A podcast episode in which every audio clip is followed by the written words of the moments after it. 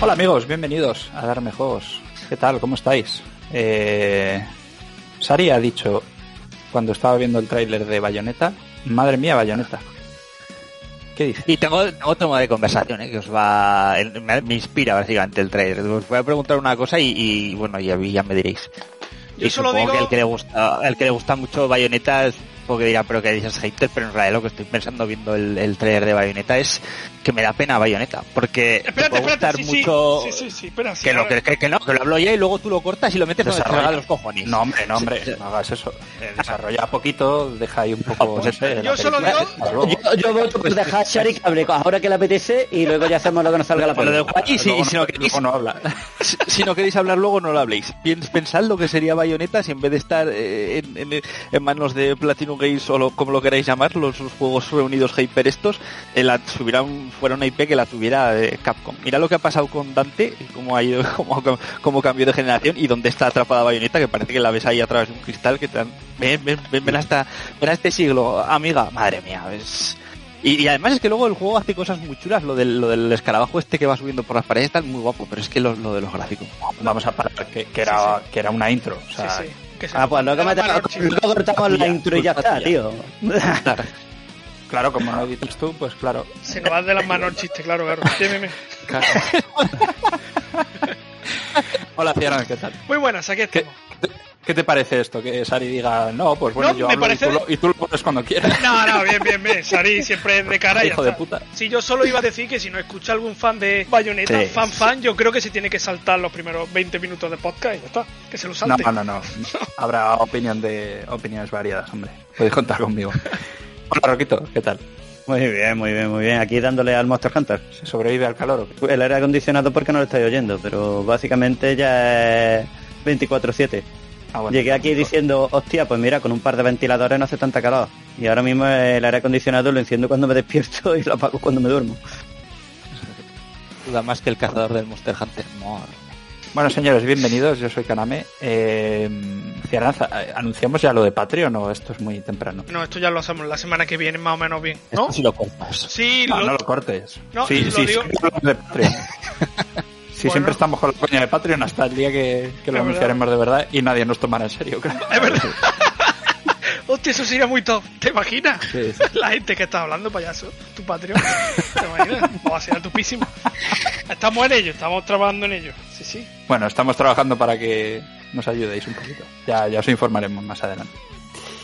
Bueno, eh, ¿de qué vamos a hablar hoy? Pues obviamente, como habéis podido intuir, vamos a hablar de Bayonetta, que ya se presentó un nuevo tráiler y la fecha de lanzamiento. ¿De qué más íbamos a hablar, Ciaran? Refrescame la memoria. Eh, el Chrono Trigger este, ¿no? Que habéis jugado tú y Shari. El Chrono ¿no? Trigger este, madre mía. ¿No? Sí, está raro. 20 años, pero Ya. sí, es fresquísimo. Ya que Shari juega algo retro, yo qué sé, si estamos aquí de celebración. Shari no ha jugado algo retro, Shari lo jugó en su tiempo, o sea... Ah. Pero en el- empecé en emulador hace 15 años, o sea, pero Ah, bueno. 18. Juegazo, jugazo, no, no, no. Pero vamos, que ahora me veo un vídeo y... Y te vienen todos los recuerdos. Sí, sí, sí. Poca vergüenza, de verdad. Tú y Shari, mira, la, pu- la puta que lo parió. Roquito comentará el Monster Hunter Rise y luego el debatillo que tú querías meter, ¿no? Este de juegos que han influido Juegos que han influido, sí. en la industria. Se puede vender mejor, pero bueno, sí. Joder. No, simplemente, joder, que a veces pienso en cuáles son esos juegos que luego otros han copiado la fórmula y tal. Ahora Sara me dirá, pero si esto hemos hablado muchas veces, pesado, cállate. Pero no sé, que nunca hemos hecho una lista así elaborada y un debate así entre todos de decir, ah, pues yo creo que, yo qué sé, Gears of War influyó mucho a los juegos de acción en tercera persona. ¿Has pensado 4 o 5 para iniciar el debate? Sí, porque has dicho el que va a decir todo el mundo, o sea, lo tienes más en la cabeza. Bueno, ¿no? bueno. Por favor, más en la por cabeza. favor lo pido que no Vale, se vale. convierta en otra vez From Software, ¿eh? Vamos a intentar hacer el, el puto No, no, no, ejercicio. no nos quite uno que tenemos cinco por los pelos, por o sea, favor, no nos os lo quites. pido. Madre Se va a mía. poner tenso. Por favor, lo pido, ¿eh? Vamos a intentar hacer un debate de esos que me parece guay sin nombrar From Software. A ver si somos capaces, venga. Eh. No- puedo, hablar- no puedo hacer yo un análisis del Monster Hunter sin nombrar a Fun Software y voy a hacer una lista de los juegos más influyentes sin nombrarlos. Anda ya. Nada, otra vez, especial From. Hay que, hay que confiar en la espontaneidad. Bueno, señores, pues como han visto, este es el podcast el- al que no le dejan hablar al presentador cuando presenta el programa y, Eso sí. y espero que, que os guste, que os pongáis cómodos y empezamos.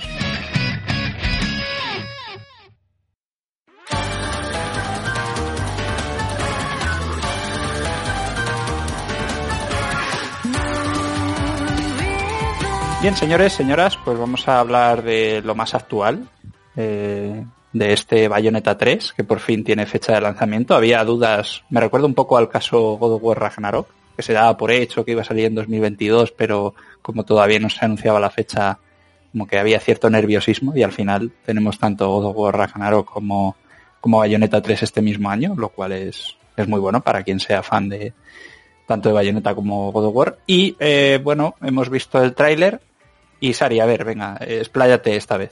Eh, ¿Qué dices? ¿Que esto es generación pasada? ¿Que, que te da penilla? No, sí, que me da penilla básicamente que si esto estuviera en otras manos, pues... Eh, o no, no, realmente ni le voy a dar a la Switch, o sea, no es una cosa de tampoco de otras plataformas, es que ya me da, me da la sensación de que se asemeja más a juegos de, de producción de, de otros juegos de producción Sí. Platinum Games que a otro juego de AAA.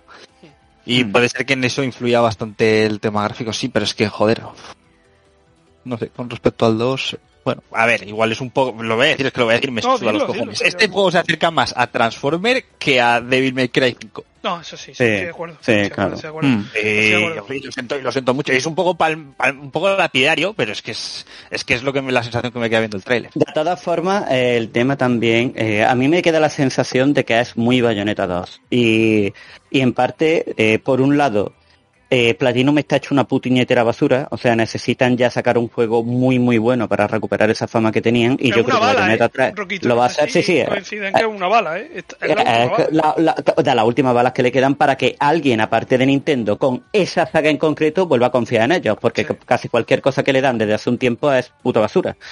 Eh, yo creo que va a ser un juegazo. Creo que a Platinum le viene muy bien que la Switch sea una máquina súper super cortita ya a estas alturas, Ya porque si digo. le, si le pidieran más potencia, eh, harían el ridículo de forma espantosa. El, el valor de producción que tiene Capcom y lo que Capcom invirtió en Devil May Cry 5, que a mí no me parece tampoco un hack and slash súper sobresaliente. De hecho, estoy seguro de que este Bayonetta va a ser mejor juego. Pero eh, necesita un lavado de cara que Switch prácticamente no puede dar, y menos si quieres 60 frames, monstruos grandes y tal.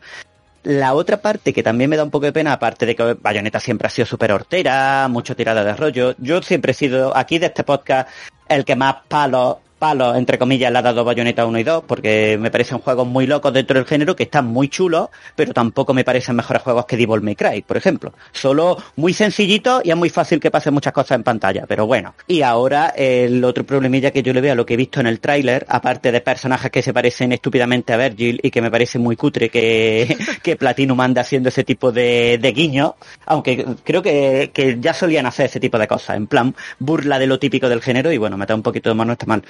Pero aunque haya cosillas con el escarabajo y tal, es que me da la sensación de que estoy viendo el mismo juego, tío. Es que ya, olvidémonos del Eh, el, sí, sí, sí, el el- salto adelante que fue God of War, por ejemplo, para la saga, ¿vale? Eh, o del salto gráfico que supuso eh, Devil May Cry. Pero, por ejemplo, el juego este que no os conoce nadie, que es una copia de Bayonetta en coreano, con unos graficazos que salió un minuto, no me acuerdo cómo se llama, un minuto en uno de los últimos PlayStation... este, Project Eve. Algo, algo que me dé la sensación de que es Bayonetta 3, pero no es Bayonetta 2 con un lavado de cara. Es que, es que en ese sentido Platinum ya me empieza a parecer muy cutre. Es una de las mis compañías favoritas de siempre, pero es que, coño, tío, entre que cuando movéis un poquito del tiesto hacéis mierdas como el Babylon's Fall y que cuando cogéis una saga que parece que va a tener un poco más de fama y queréis que salga bien, no sois capaces de sacar los pies un poquito del cuadro, es que es muy triste.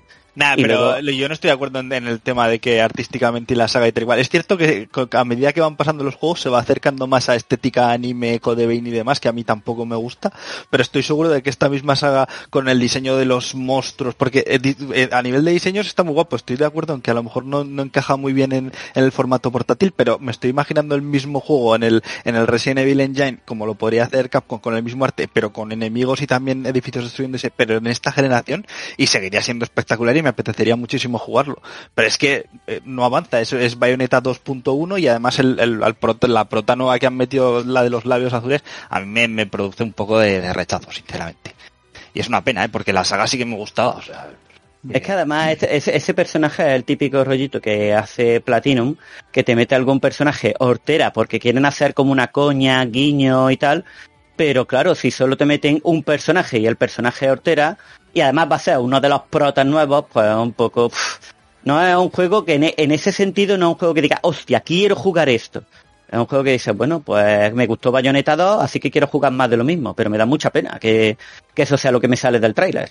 Al, Como me gustó el anterior, me gusta este. al margen de Bayonetta, yo pregunto, ¿qué, qué está haciendo Platinum? Porque aquí estoy viendo en el- los créditos del trailer que el eh, Camilla es director ejecutivo, o sea, de este título. ¿Qué están dirigiendo los buenos de Platinum? ¿Qué, qué, qué hacen? ¿O es que Sí, se han que retirado los cuando buenos han estos. El equipo ¿Quién? de El- Platinum. el Mi- Miyata, Miyata este, el director, yo, yo es que no lo conozco. Yusuke Sí. Miyata, el director, este es de los buenos. Eh, sí, tienen que ser los buenos. No, pero lo que dice Shari, y tiene No, mucha Miyata razón que en dirige, eso. no dirige ya nada, no, no tiene juego, porque yo pensaba que esto lo iba a hacer él, porque, o qué, o sea, retirado No. y ya solo va a ir a poner la mano. No sé qué es lo último que dirigió el Miyata este, no me suena el nombre de nada. Y no creo que sea el presidente Platinum, que es el que hizo Okami, el director principal de Okami. Pero yo creo que lo que dice Shari es que el papel de director ejecutivo no es el mismo que el del director. Es decir, Claro, claro. Camilla fue el director original y ahora no es el director de este. Si Camilla no dirige este y Platinum no está haciendo ninguna cosa, cualquier gorda, ¿dónde coño está Camilla y quién pollo es el Miyata este para estar dirigiendo Bayonetta 3? Y que, y que, o que está, que, vale, que, o si no, que está dirigiendo Gamilla, porque es un poco como lo Eso. del, sí, como lo del director original de Resident Evil, que ahora no me acuerdo, que, que, que se está haciendo Devil Within, no está haciendo y, pues, sí, aparte estaban haciendo lo del paraguas, Hizo- ¿qué más, hizo más están haciendo? Lo último que Sí, hizo sí, es y no estoy yo, y ya, ya no creo ni en Platinum Games no, no estoy seguro ya ni si ni si que la compré Sony o que la compré Microsoft o que la compré alguien la podría salvar el, el nivel de producción porque hubo una época en la que estaban bien para su año y a medi- y los años han ido pasando pero ellos no han, no han ido avanzando entonces eh, Sí, sí, estoy de acuerdo. Eh, a ver, yo varias cosas. Mm, un poco sorprendido con lo que estáis comentando, porque yo creo que, ¿quién esperaba que Bayonetta 3 iba a dar un salto? O que íbamos a ver un vídeo de un tráiler de Bayonetta 3 y íbamos a decir, oh Dios mío, cómo ha cambiado Bayonetta, Eh, esto es un verdadero salto. Y más cuando estamos hablando de, de que eh, sale en principio exclusivo para Switch. O sea, a nivel técnico sabíamos, yo creo, ¿no? Eh, que iba a ser lo mismo que, que lo visto en Bayonetta 2, un poquito mejor quizás. Luego a nivel jugable, eh, yo creo que ya en Bayonetta 2 se vio que es una fórmula que está un poco desgastada. A mí me lo pareció. Me gustó el juego, ¿eh? Me gustó el juego como experiencia de estas cortas que juegas que no te apetece pensar mucho ni meterte en un juego así muy denso. Eh, machacar un poco los botones y hacer tu tiempo bala, el tiempo bruja este y poco más. O sea, no... mm, y, momentos espectaculares de batallas contra jefes y tal, que eso sí que mola bastante. Pero saliendo de eso, Bayonetta 2 a mí no me pareció nada muy diferente al 1 y yo creo que es, es más culpa también del género en sí. Porque habéis hablado de Devil May Cry, yo creo que Devil May Cry 5 es el único del género hack and slash que tira un poquito más por lo alto en el tema técnico y aún así los escenarios son basurote, no Sí, sé si os acordáis color, de... sí, Sí, sí, eh, en el diseño, porque en el aspecto técnico estaba bastante mejor. Pero que, que- que el problema no es lo técnico, Kaname. Si ahí eh, yo ya sé que con la limitación de lo que es la Switch y teniendo en cuenta que quiere hacer un juego que va a salir a 60 frames, o eso espero, eh, técnicamente no esperaba gran revolución. Pero tiene que haber algo que no me dé la sensación de que estoy jugando un parche Pero- pero Bayonetta es que- 2. Pero es que, o sea, yo entiendo, entiendo la queja, pero a mí me gustaría eh, ejemplos de juegos hack and slash que sean con esta fórmula súper cerrada de por diseño de, de fases, de, de obtener lo típico, las el que si triple A porque lo has hecho muy bien, has hecho muchos combos. Si es que este género está ya muy, muy encasillado en lo mismo de siempre. Y O ya sea, no hay géneros- meta. Exactamente, y de hecho no hay gente que haga. Ya hay muy poquitas compañías que se meten en un género así haciendo un triple A. De hecho, Capcom con Devil May Cry y, y igual me recordáis alguno, pero creo que ya está. Salvo los chi- juegos chinos que vemos con pinta brutal, que cuando salga al- alguno de estos, como por Eso ejemplo. cuando lo. Exactamente, Claro. como por ejemplo que Roquito la ha nombrado antes, Project Eve, el juego este que se presentó en, en un showcase de PlayStation, pero bueno, a ver cuándo sale, que como digo es el típico juego coreano chino que llevamos viendo tráiler mucho tiempo y aquí no sale nada.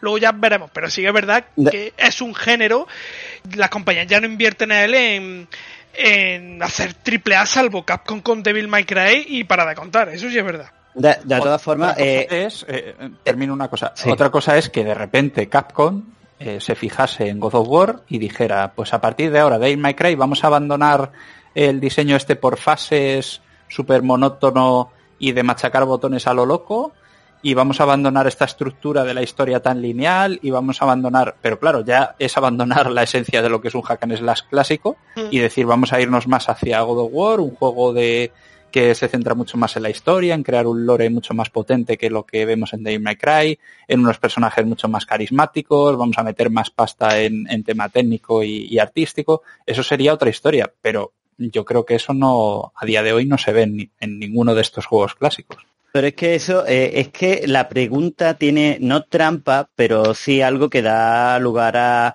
a. Es un género, el hack and slash, que quitando la excepción que fue el Devil May Cry 5, y teniendo en cuenta que hay mucha gente que no quiere aceptar God of War como una evolución de Hack and Slash, sino como un cambio, al final nos quedamos con que no han salido Hack and Slash de producción medio decente desde Bayonetta 2. Entonces, claro, una pregunta que al final tiene un poco de trampa. Pero aunque fuera un género único, pongamos un ejemplo, Dark Souls durante un tiempo era un género único y yo puedo admitir un eh, Dark Souls 1 y luego un 2 y el 2 tuvo muchos cambios con respecto al 1. Y eso que era un juego ya de base mucho más complejo. Y Dark Souls tuvo muchos cambios con respecto a Demon Souls, aunque la base fuera la misma. ¿Habrá ese tipo de cambio en Bayonetta 3 con respecto al 2, teniendo en cuenta la cantidad de años que han pasado? Pues no lo sé, pero yo en el trailer no veo nada de eso. Y aunque no haya habido ningún hack and slash desde Devil May Cry 5, yo es que no me conformo, teniendo en cuenta ya que tengo que tragarme las limitaciones técnicas de la Switch y demás, ya lo que me faltaba también es conformarme con que el género se quede como si fuera un juego de hace 15 años.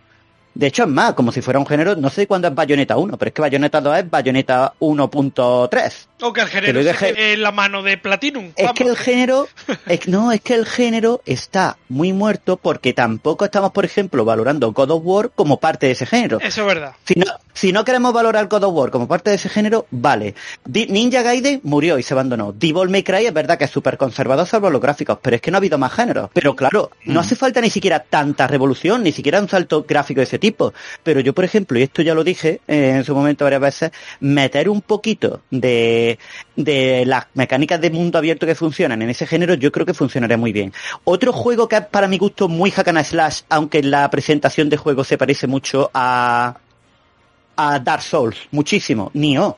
Y para mí es hack and slash de gordo. Lo que pasa es que mete muchos elementos de RPG. Coño, pero eso es un cambio muy brutal dentro del género. Pero mete algo. No me ponga un peinado nuevo de bayoneta. Me cago en la madre que me parió. Es que me tocan mucho los cojones que me vengan con... Eh, le hemos puesto coleta ahora y hemos puesto una tía que es copiada de Virgil. Y dice, pero, para eso, yo en mi opinión lo que haría sería un juego diferente. No bayoneta. Si tú haces bayoneta 3, es, es evidente que va a ser continuista porque es, es la, mantener la esencia esa clásica de, lo, insisto, es lo mismo, ¿no? De las fases, en las escenas espectaculares. hablamos del Ragnarok. Sí, algo así. Machacar botones, tal, muy espectacular. A quien le guste ese tipo de juegos, a mí me gustan de vez en cuando, tampoco es que me apasionen. Y, y, ya está, y por eso se llama Bayonetta 3, porque va a seguir continuando y yo creo que hacen bien en intentar contentar al que le guste mucho eh, esta saga. Ahora, si quieres hacer un juego que tenga elementos hack and slash, elementos de acción y elementos también de RPG y un mundo abierto, pues es que Bayonetta 3 no tiene sentido. Sí, pero no hace falta que tanto. Como no, no, no, pero yo estoy de acuerdo con Karamen que no tiene sentido ver al juego cosas que no intenta o cambiar de cosas. También te digo que en, en ese tema no sé cuántas balas le quedan a, Bayonetta. Entonces, eh, también te digo que muy probablemente les habrán dado el dinero para hacer Bayonetta 3 haciendo exactamente lo mismo que el 2 un poquito mejor y tal y tal, y con el presupuesto medido. O sea, no creo que les hayan dado pasta para inventar. Pero aún así, es la última bala de Bayonetta. Eh, para mí, tal y como sale Bayonetta, en el mejor de los casos, mejor, o sea, imaginaos que sale, es un 90 en Metacritic y tal y cual, va a dar como para hacer un Bayonetta 4 y en el peor de los casos se carga la franquicia. O sea, es que de todas maneras las cartas que, que, que, le quedaban ya a Bayonetta en la mesa para poder salir adelante o volverse, volver a ser referencia, como en algún momento pudo ser, eh, son muy pocas, es que muy pocas probabilidades. Yo creo que les dando eso, la pasta para hacer este tipo de juego y poco más. Yo no Pedirle, irle de repente ahora a ser Dark Souls o hacer lo que hizo God of War o cosas, yo creo que eso es todo fantasía. De, todas de todas formas, el problema también es que pensamos en God of War y se nos viene a la cabeza el, el cambio brutal que hizo. Es verdad que hacer un cambio de diseño general del juego también cuesta mucho pasta y que posiblemente no la tengan pero me da mucha pena que hablamos de la última bala de Bayonetta, que a mí personalmente Bayonetta como saga me suda la polla a un nivel, pero espectacular. pero es que estamos hablando también posiblemente de una de las últimas balas de Platinum. De Ay, decir eso- Platinum, eso- bueno, ya que es estamos cayendo, ya que estamos perdiendo nuestra reputación a pasos agigantados, que la mayor posibilidad que tengan de limpiar su nombre y de volver a quedar como una de las grandes sea volver a repetir el mismo juego que ya no han hecho dos veces, que tiene más años que le andas para adelante, en un estilo prácticamente igual, es muy penoso. Es y ahí es donde nadie- haber aprovechado para hacer algo más.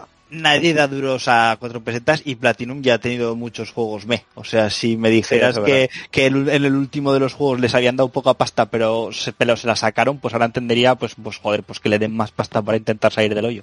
Pero es que eh, Platinum ha ido cuesta abajo y en ningún momento ha dado síntomas de, de- de remontar ni aunque sea un poquito el vuelo. Entonces eh, estamos llegando a una conclusión lógica. Bueno, sí. Y bueno, por comentar un poco lo que es el tráiler, eh, a mí me gustó, es muy estilo, pues eso, lo que hemos estado hablando, ¿no? Muy estilo bayoneta. Artísticamente es verdad que tampoco es que me, entre por los ojos, pero bueno, es que bayoneta nunca me ha entrado por los ojos, ha sido más por temas de jugabilidad y, por, porque en ese momento me apetecía jugar a ese tipo de juego. Y luego me ha molado, pues bueno, que hay, parece que va a haber eh, diversidad de situaciones, hay un momento que manejas un tanque y disparas. Bueno, a mí esas cosas me molan, que le den un poco de, de diversidad. Y luego el nuevo personaje, pese que a, a que estoy de acuerdo con vosotros que el diseño es un poco feo, incluso parece un Virgil femenino Sí, sí, sí, sí, sí. muy gitano, muy el mal hecho, está ahí. muy- Sí, sí, sí. Sí, es Raiden, sí. Raiden en versión siglo XXI. Sí, sí, sí. Eh, aún así, me, me ha alegrado porque una de las cosas que me pasó con Bayonetta 2, y eso que es un juego bastante corto, es que acabé un poco hasta la polla de hacer los mismos combos y de manejar al mismo personaje. Y de hecho, si no me agotó la fórmula Hack and Slash en Devil May Cry 5, fue por esto que hicieron de manejar a diferentes personajes que se jugaban eh, muy diferente, sobre todo el V este, el del bastón. Y eso le dio mucha frescura al- a la aventura. Y, y yo creo que en este caso hace bien eh, el equipo en, en meter un personaje nuevo para, no sé cómo lo gestionarán, eso luego habrá que verlo, pero hacen bien para meterle un poco de chicha también a la historia, de que a lo mejor pues abren ahí una rama argumental que luego conecte con la historia de Bayonetta y, y lo hace más interesante. aunque De todas formas. Y Kaname, jugablemente pues que le dé un poquito de frescura, ¿no? Que yo creo que manejar a la bruja con los mismos combos de siempre ya cansa. De todas formas, muy mal le tiene que ir a Platinum en este juego para que para que la prensa lo, lo trate mal, independientemente de realmente la calidad que tenga el juego, porque Bayonetta es uno de estos ojitos de derecho de, de los medios, como la compañía en general, que es increíble, o sea, es muy difícil encontrar prensa que, que cuestione la calidad de muchos de los juegos de Platinum sigue siendo muy intocable y Bayonetta 3 tiene que ser un juego muy flojo para que para que se vea reflejado realmente en prensa y la última bala de la que hablamos de Platinum realmente sea la última, vaya. Pero bueno, ya veremos. Yo, yo hay otra cosilla que siempre he dicho desde, desde que se anunció Bayonetta 3 y que la repito aquí porque también se ha visto en los trailers y no quiero, no, no me voy a esperar a que ocurra para decirlo. Como me vuelvan a meter otra vez, que ya sería la tercera vez, los mismos combos y los mismos movimientos que tenía en el 1, que no es que me haya puesto los mismos y me hayan añadido un montón nuevo, es que no había movimientos nuevos para desbloquear, se desbloqueaban los mismos movimientos del 1 en el mismo orden, eh, me voy a cagar en sus muertos. O sea, el juego va a caer de todas formas, como caen los juegos Switch, pero es que eso, eso es una muy gorda que los que jugamos Bayonetta 1 en su momento, en Bayonetta 2 muy de, tío, en serio. Y en Bayonetta 3 ya sería muy ridículo.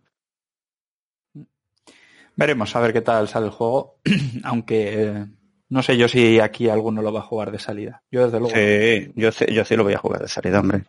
Vale, vale. Pues ya, ya nos contará Roquito. Muy bien, eh, vamos a pasar al siguiente tema. Eh, si, si os parece, seguimos con Chrono Trigger. Eh, nada, es un juego de 1995, súper conocido por todos, imagino, un, considerado un clásico. También creo que hay mucho postureo, en el sentido de que parece que tienes que tener vergüenza si dices que no has jugado un clásico, cuando era lo normal, porque Chrono Trigger creo que no salió hasta principios de los 2000 en, en PlayStation 1. O sea, a- aquí en Europa me refiero. Entonces yo creo que lo normal es no haber jugado a, a Chrono Trigger. En mi caso lo juego en la versión de DS y tengo que decir que me ha, me ha flipado. Y bueno, Emulada, no No, no. Original, original.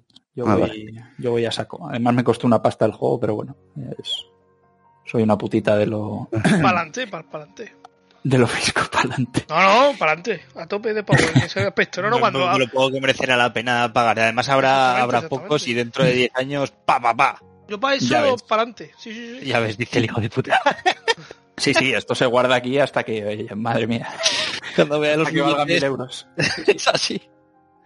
No, puta Y bueno, La verdad es que muy sorprendido, ¿eh? muy sorprendido porque siendo un juego tan antiguo, es verdad que yo he jugado la versión de ese, que es una versión que salió en 2006, me parece, 2007, pero aún así, o sea, gráficamente es un juego de, de NES, o sea, se nota bastante. Pero me ha sorprendido mucho porque pese a ser un juego muy, muy antiguo, mm, he visto que no tiene las carencias que arrastran un montón de juegos de la actualidad. Por ejemplo, el tema de estirar el, el chicle, ¿no? Esto que hemos hablado muchas veces de que los juegos últimamente, bueno, últimamente yo creo que prácticamente de siempre, esta obsesión por alargar los juegos y que se nota que hay momentos de, de los juegos en, en el que las mecánicas ya están caducas, que ya no te sorprenden de la misma manera, que la historia parece que no avanza y, y que todo está como muy repetido para dar esa sensación de, oh, eh, ¿cuánto dura este juego? Es dinero bien invertido y demás. Y, y en este juego me ha sorprendido porque es bastante cortito, es, va muy a saco, me ha durado unas 25 horas y eso que me he entretenido bastante en hacer alguna secundaria, en hablar con los NPCs y tal, porque te invita además el juego a ello. Y es una de las cosas que más, más me ha sorprendido. No sé, Sari, si tú en su día... ¿Cuánto lo jugaste? Tú lo jugaste emulado, has dicho antes, ¿no? Sí, en emulador de PC, en la, en la época en la que nos pasamos cerramos con 500 juegos, pues uno de ellos fue, fue Chrono Trigger, lo jugué en el SNES 9X. En, en- en- además podías hacer partidas guardadas en cualquier momento y demás. Y ahí, la verdad es que la tecnología de emuladores ya en aquella época era la polla. Eh, a mí me gustó mucho, tiene un ritmazo el juego. Y la parte que me guardaré siempre y que me explotó la cabeza fue que, al contrario que con Final Fantasy VII, este juego te dejaba con jugar con el que pensabas que era el malo durante durante una parte importante de la aventura. Hmm. Me- A mí me- ese tema me, explotó la cabeza, me gustó muchísimo y tengo un recuerdo muy bueno del juego. Y creo que gráficamente aguanta incluso hoy en día porque es un poco como Secret of Mana.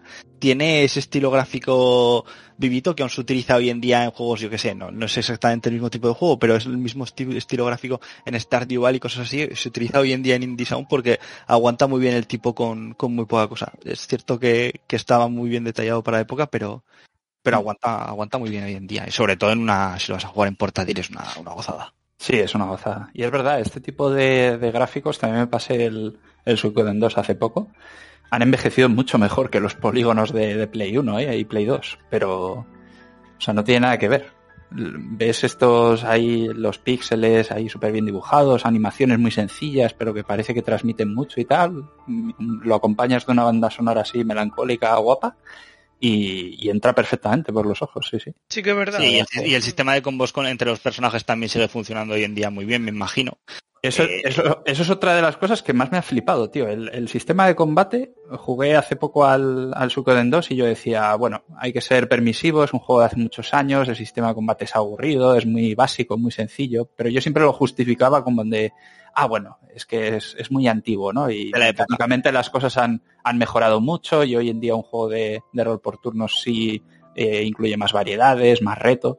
Pero hostia, de repente estoy jugando un juego de 1995 y resulta que, por ejemplo, en un combate por turnos, ¿no? Que por cierto no tienen transiciones. O sea, te encuentras a los enemigos en pantalla y cuando te acercas a ellos, en ese momento se, se abre el, el menú de, de combate sin ningún tipo de transición. O sea, ¿cuántos años han pasado después de Chrono Trigger y hemos visto y nos hemos tragado, y yo el primero, mm, mm, decenas de juegos con de rol por turnos con transiciones. Es, es brutal lo que hicieron en, en Chrono Trigger. Y, y lo que iba a decir que jugando al juego, de repente dices, hostia, tengo un enemigo que tiene un hacha y si le lanzo una, una magia de fuego, le quemo el hacha y eso eh, le baja la defensa y el ataque y así lo hago, ha- hago más fácil el combate. Ese tipo de detalles que dices, hostia, qué puto loco esto, ¿no?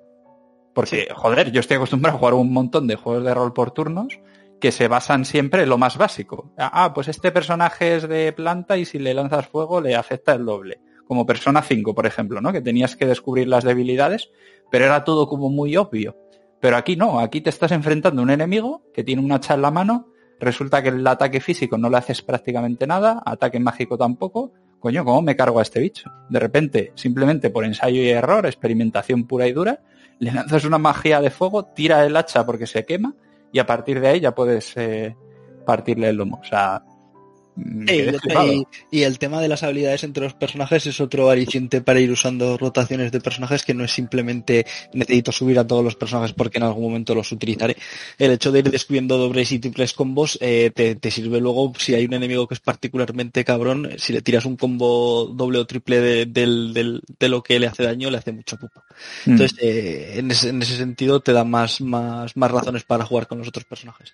Y también que la, la, la diferencia entre unos personajes y otros está lo suficientemente chula como para, como para ir probando. Nada, es que es, es, atemporal, realmente. Sí, sí, sí. Yo de verdad que aunque no os gusten, bueno, a ver, si no os gustan nada los juegos de rol por turno, no, pero si, si no os importa tanto un juego así más pausado, más pasivo, yo os lo recomiendo, eh, probarlo. Aunque no seáis amantes de los JRPG como yo, yo creo que es un juego que todo el mundo debería jugar porque es, es como dices, área temporal. Y luego también la- el, el ritmo de juego, la, la banda sonora todavía hoy en día, eh, bueno, está compuesta por Nobuo Uematsu, ¿no? Wow, qué grande. Y- sí, sí, sí, la banda sonora es, es brutal. Y luego el, la, no sé a ti Sari si te pasó también en su día, eh, esto de que parece que está todo muy, muy bien hecho. O sea, cuando vas a una época, porque bueno, para el que no lo sepa, es, es el juego se basa, la historia es de viajes en el tiempo. Y, y cuando vas a una época, el, el apartado artístico cambia, la banda sonora cambia y todo está como súper bien hecho, todo es muy orgánico. te- Sí, hay veces que ves en esa en, en diferente época y también está, está, está muy bien trabajado. Incluso el mapa del mundo cambia en función de, de la época en la que estás.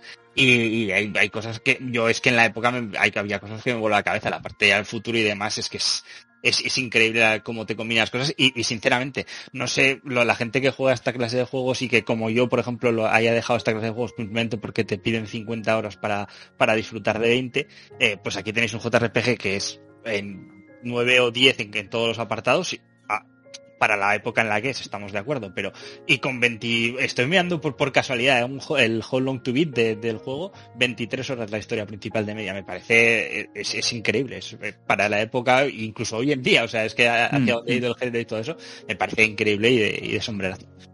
Es un JRPG que, que, que respeta tu tiempo y que eso, partidas en el juego, las diferentes épocas y tal, es un ritmazo lo que, lo que tiene el juego para las horas que son. Sí, totalmente. Y luego la historia, bueno, a mí es lo que mm, me ha parecido más flojo, pero no flojo porque sea mala la historia, sino porque es sencilla. O sea, es una historia que tampoco quiere ser protagonista en, en el juego. El personaje es el típico héroe, la historia va de salvar el mundo, de hacer viajes en el tiempo para conseguir ciertas cosas y matar al malo. Bueno, es, hay muchos clichés, pero es verdad que la historia está muy bien contada. O sea, te enteras de todo, es entretenida, los personajes y su relación es la puta hostia. Tienen un carisma brutal cada, cada uno de los personajes. Y, y bueno, el diseño artísticamente es la hostia. Sabéis que, que trabajo Akira Toriyama aquí en, en este juego, los diseños. Y a mí Si le, si le ves la cara al prota, no, no te quedan muchas dudas. Es No, no. este tío se de una manera. Sí, sí, sí. Pero, algo como- tiene, tío. Algo tiene que, que oye, que, que, que para adelante, ¿eh? Es como Shinkawa, que le dices, "Ah, dibújame un panda y te lo hace agresivo ahí. Se va a infiltrar el panda en la. en- Te he pedido, pero, te he pedido un panda, no un mecha, hijo de puta. Sí, sí. En fin. Sí, pero nada, muy bien, muy bien, muy sorprendido por, por este juego y, y la verdad es que es una joya. Es una joya que todo el mundo debería probar alguna vez. Y nada, este juego le llamaron en su día eh, que trabajaron en él los del Dream Team, porque mm, pasó algo que yo creo que hoy en día, a lo mejor vosotros pensáis lo contrario, no podría suceder, o sea, no, no tendría sentido. Porque juntaron en su época, que eran los más grandes de, de su época, ¿no? El, al director de Dragon Quest, junto con el director de, de Final Fantasy, que eran enemigos, por así decirlo. O sea, porque Dragon Qué Quest grande. en esa época era de, era de Enix y era la empresa rival de, de Squaresoft. Y en esa época, hablando, por lo visto, pues luego en entrevistas y tal, revelaron que esto surgió en un viaje de Estados Unidos, que lo típico de cuando te encuentras con alguien y dices, tío, a ver si curramos juntos alguna vez, que tengo ideas y tal, y luego eso se queda ahí. Pues esta vez se, se lo dijeron así un poco en plan coño y al final lo, lo llevaron para adelante y fíjate, o sea, se reunió el, el padre de Final Fantasy, el padre de Dragon Quest, Akira Toriyama, eh, Nobuo Uematsu, está también Kitase, o sea, un montón de, de gente que luego ha hecho una carrera brutal y que ya en ese momento eran, eran lo más de diseñando videojuegos. Y, y sorprende que un producto en el que haya tanto, tanto genio, por así decirlo, saliera bien, porque uno siempre se imagina que cuando juntas a un Kojima con un, eh, yo qué sé, un eh, Cory Balrog con otro, eh, son gente que está enferma y que a nivel de diseño quieren las cosas a su manera y nadie les puede toser, lo primero que piensas es, hostia, que no hagan un juego juntos esta gente porque habría lucha de egos, al final Sí. saldría mal. Pues es que salió un producto totalmente redondo, ¿no? Y, Es que lo que estás diciendo además me pone muy cachondo porque a mí esta idea siempre es decir, no, vamos a, vamos a intentar hacer algo que sea lo mejor de lo mejor. Esta idea de hacer un Dream Team, de que dos tíos que no han trabajado juntos y pertenecen a compañías rivales hagan un proyecto juntos, a mí siempre me pone muy, muy cachondo. Luego puede ser mal, pero me encanta. Y, además por lo que estáis diciendo todo, y este juego es legendario, eh, verdaderamente fue algo que valió la pena. O sea que tenga- yo tengo que jugarlo. ¿No le hubiera salido a Square mejor meterse en un remake de esto que del Final Fantasy VII, tío? Sacaron hace poco, eh, eso hay una cosa que iba yo a preguntar, ¿no sacaron ports de este juego para máquinas modernas hace poco? No, eh, lo más moderno que hay es la versión de Steam. Que de hecho es una versión nativa de, de NES, me parece, y De Super Ah, NES. sí. Y luego lo han mejorado un poquito más porque salió hecho un desastre. Pero hay una versión de Steam de Chrono Trigger. Sí, sí, sí. Sí, sí, ¿Sí? sí, de 2018. Ujú. sí. Ah, bien, bien, Y, está. cre- y creo que ya está bien, ¿eh? Cuando salió hubo muchas quejas porque era una, era una basura, iba muy mal, por lo visto, y, y no, no se le habían currado nada. Y no sé si ha sido cosa de mods o, o ha sido la propia Square que lo ha arreglado, pero por lo visto ahora ya es, es de las mejores versiones. La mejor versión considerada es la de, por todos, es la de DS, que es la que, la que juego yo. Bueno, pues la de, pues la de Steam no está mal. El último parche es de, de, de marzo de 2022. Y tiene buenas notas, 86-87, o sea que lo han debido arreglar. Nada, eso en la Steam Deck se tiene que jugar, madre mía. Y ya os digo, un, un juego de 25 horas se juega solo, con el ritmo que tiene y tal. Y el combate es que es muy divertido. Yo insisto en eso porque una de las cosas que más suelen echar para atrás cuando juegas un juego de estos clásicos, dices, hostia, las mecánicas, en eso sí que hemos avanzado. A lo mejor el tema gráfico, venga, lo paso por alto, la banda sonora también. Pero hostia, el combate, si me metes muchos combates y tal, las mecánicas igual se nota que, que ya cojean, ¿no? Pues para nada. O sea, para mí entraría como un juego moderno. Bueno, de hecho, el sistema de combate es bastante mejor que juegos modernos. Pues en la, en la deck muy bien, eh, Rafa, si lo quieres jugar, lo puedes jugar hasta en táctil si te sale los cojones, porque le han metido controles, los controles de móvil si los quieres también, o sea que... Pues si lo están mirando, mira cuánto están las keys. Ya que estás echándole un vistazo a la información. 15, me cago en su puta En madre. Steam está a Bueno, 15 euros. Y Y nada, y lo que dices del remake, pues mira, yo creo que este juego, sinceramente, esto es la típica frase que parece dicha por un subnormal, ¿no? Y, y podéis juzgarme como tal si queréis, pero yo creo que es el típico juego que no, ne- no necesita un remake. Yo creo que necesitaría más el típico remaster que hicieron, por ejemplo, con Final Fantasy VI, el Pixel remaster Sí. este, que eh, lo que hicieron fue pues ponerle el HD El del El Zelda no, te, 2D. no os gusta ese estilo, el del League Awakening este. Awakening. No. No, no, no, no, eh, que va, que va, afearía muchísimo el, Vale, el vale, juego. vale, vale, vale. No, no, sí, no, sí, sí, porque el detalle, del de, el detalle del pixel art de Chrono Trigger es muy bueno. Y además Sí, es que sí. tiene un estilo artístico muy particular. Yo no le, yo el remake tampoco le haría. Igual es lo que dice un remaster. Nah, Solo- y tampoco, eh. O sea, la, la versión de Steam ya la puedes jugar en ultra panorámico si quieres. La verdad es que han hecho un trabajo de puta madre. Además son estas cosas que nosotros desde el sofá y demás lo vemos desde lejos y no podemos entender cómo, además, no sé yo cuánto de caro le podía suponer a una compañía como Square hacer un proyecto de estos que estamos hablando. Un no un remake, sino justamente caramelo que estás diciendo, el típico remaster con un pixel art más moderno, pero que siga respetando todo aquello. Y yo creo que el juego lo, lo petaría bastante porque es volver a traer Sí. un clásico, los jugadores nuevos también se interesarían por él. Y son estas cosas que la vas desde fuera y, y no entiendes por qué lo hacen. Y luego te hacen el remake remaster del Chrono Cross, es el que ha salido último. Sí, pero ojito con Chrono Cross. ¿eh? Yo, yo no lo he jugado, pero, pero mucha gente dice que es incluso mejor que. Hostia, que a mí el remake que han hecho, o sea, lo que es el estilo artístico, me gusta mucho más el clásico, tío. Eh, porque han tirado también por mm, polígonos, creo que incluso, y queda bastante. No, bastante- pero ese- es, es que ese es el, el clásico era así. O sea, el, el Chrono Cross, Sí, uno verdad, de los, verdad, verdad, sí, sí. de los Era problemas 3D. que tiene eh, era que el, era muy feo. Porque le metieron ya el diseño verdad, este poligonal, el 3D y tal. Y, pero por lo visto, ya digo, cuando lo juegue, yo lo tengo en Switch, ya, la- ya lo jugaré. Pero por lo visto hay mucha gente, no es la mayoría, o sea, la mayoría reconoce Chrono Trigger como el, el clásico que influyó a los JRPG de, de, de su salida en adelante, pero que Chrono Cross para mucha gente es incluso mejor que Chrono Trigger. Es una obra maestra también. Así que, ojito. Pero sí, es verdad que ha envejecido mucho peor, lo que hablábamos antes. Pero bueno, hay gente que pide remake, pero es que yo no... Si hacen un remake, obviamente, pues si, si está bien, como por ejemplo Final Fantasy VII Remake, yo adelante me lo compraré y tal. Pero es que yo creo que no tienen que tocar nada para, para disfrutarse hoy en día, sinceramente. Ni a nivel mecánicas, ni de historia, ni nada. O sea, es, es perfecto tal y como es. Muy bueno. Pues muy sano, Jugarlo. tío. Pues muy sano. Me gusta la sección esta, ¿eh? De poder hablar también de estos tipos Mm. de clásicos. Lo que pasa es que nosotros, yo por, por lo menos ya no, ya no soy el jugador este de ponerme un juego de Super Nintendo.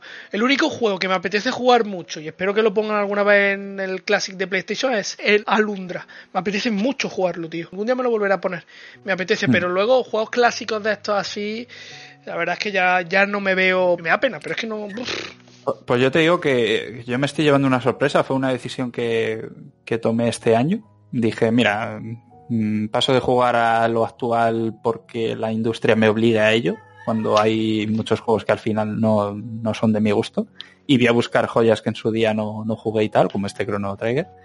Y no me arrepiento para nada, ¿eh? o sea, lo estoy disfrutando mucho. Además, me encanta luego ese contraste de, de jugarlo en una máquina así, con una pantalla pequeñita en pixel y tal, y luego ponerme, por ejemplo, el, el Horizon y fliparlo en la pantalla grande. O sea, el poder hacer como este viaje en el tiempo, ¿no? Constantemente Sí. y, y cambiar de gráficos y tal, me, me mola mucho, es, es muy agradecido. Y nada, y si queréis, eh, tengo planeado, a ver cuándo lo grabo, hacer un análisis más, eh, más profundo y contar algunos detalles que he ido investigando sobre este juego y tal, como por ejemplo esto que contaba de, de la fusión entre el, el director de Enix y, y de Square. Y haré un análisis más profundo en el, en el rincón del JRPG, por si queréis Pa'lante. escucharlo por ahí. Así que nada, eh, pasamos a Roquito, eh, que vienes a hablarnos del DLC del Monster Hunter. Sí, sí, sí, sí. Eh, Sunrise. Pues bueno, básicamente eh, es lo que estoy jugando ahora mismo mientras, mientras grabamos. Es eh, una expansión enorme eh, con respecto al Monster Hunter Rise. Ya, ya sabéis que a mí el juego me está encantando. De hecho, lo considero un juego de lucha hack and slash, pero en plan boss rush. Me pareció un juegazo brutal y hasta ahora ya sabéis, que le estoy dando muchísimas horas Sí. con, con Stan y algunas veces con Toki. Eh, pues tiene una variedad de armas brutal y demás. Y todo eso ya lo sabemos de la base, ¿no? Tiene, tiene muchísimo que aprender, mucho que practicar, mucho elemento RPG para ir aumentando la calidad de tu equipo. Lo típico del Monster Hunter. Espero que la gente esté familiarizada. y lo que tiene el Sunbreak en sí es que añade una enorme variedad de monstruos súper guapos. O sea, tiene, aparte ya de que el juego base tiene muchos monstruos distintos y muy guapos, el Sunbreak te añade nuevos niveles. Puedo eh, empezar a pelear en rango maestro, que es un rango superior eh, al que ya había. El equipo que te empiezan a dar los bichos en ese rango, aparte de ser bichos mucho más grandes, mucho más peligrosos, que hacen mucho más daño y aguantan más. te empiezan a dar equipo también más fuerte y tiene unos bichos nuevos con nuevas mecánicas, mecánicas que van cambiando a lo largo del combate, eh, mecánicas que te hacen un tipo de daño distinto, que ya tienes que llevar otro tipo de ítems para poder defenderte y sobre todo al ser nuevas mecánicas y como ya digo, la parte más divertida de este juego es que te lo puedes tomar como si fuera una especie de hack and slash, te enfrentas a combates en los que tienes que saber cómo moverte para defenderte de ellos de forma distinta. Y enemigos pues que te, te van a forzar a lo mejor a, intentar moverte más en plan aéreo, porque atacan muchísimo por tierra, enemigos que si no tienen un escudo son muchísimo más peligrosos. Eh, enemigos que te atacan pues con elementos distintos a lo mejor y la verdad es que la variedad está chulísima te va a obligar a hacer mucho equipo distinto eh, te va a abrir nuevos elementos y, y, yo creo que básicamente es lo que cualquiera que sea un enfermo de Monster Hunter, como me he acabado convirtiendo yo, lo que puede esperar en, un, en una expansión. Han hecho cambios básicos también, las cosas más importantes que han cambiado, aparte de añadirle dos o tres escenarios mínimos, unas cuantas peleas contra bosses súper guapos y unos enemigos muy chulos. Han hecho unos cambios en las bases jugables del juego, uno de ellos es que los eh, ayudantes que teníamos en este juego, que por si no, por si alguien no lo sabe, pues en este Monster Hunter tú podías llevar a un perro sobre el que te, caballo perro, un caballo perro, sobre el que te puedes montar y, y, te ayuda a ir mucho más rápido por el camino y además tiene habilidades para eh, quitarte el aturdimiento o curarte cuando estás enfermo y tal. Y el gato, que es el que suele tener las habilidades de cura, las habilidades de trampa, de atacar al enemigo y demás, ¿vale? Bueno, pues eso tú podías ir fichando distintos gatos y perros para luego combinarlos según la misión. Y ahora han añadido habilidades nuevas también para eso y que además puedes cambiarlas. Puedes cambiarle habilidades, cosa que antes no podías, y básicamente puedes crearte a tu gato ideal o a tu perro ideal.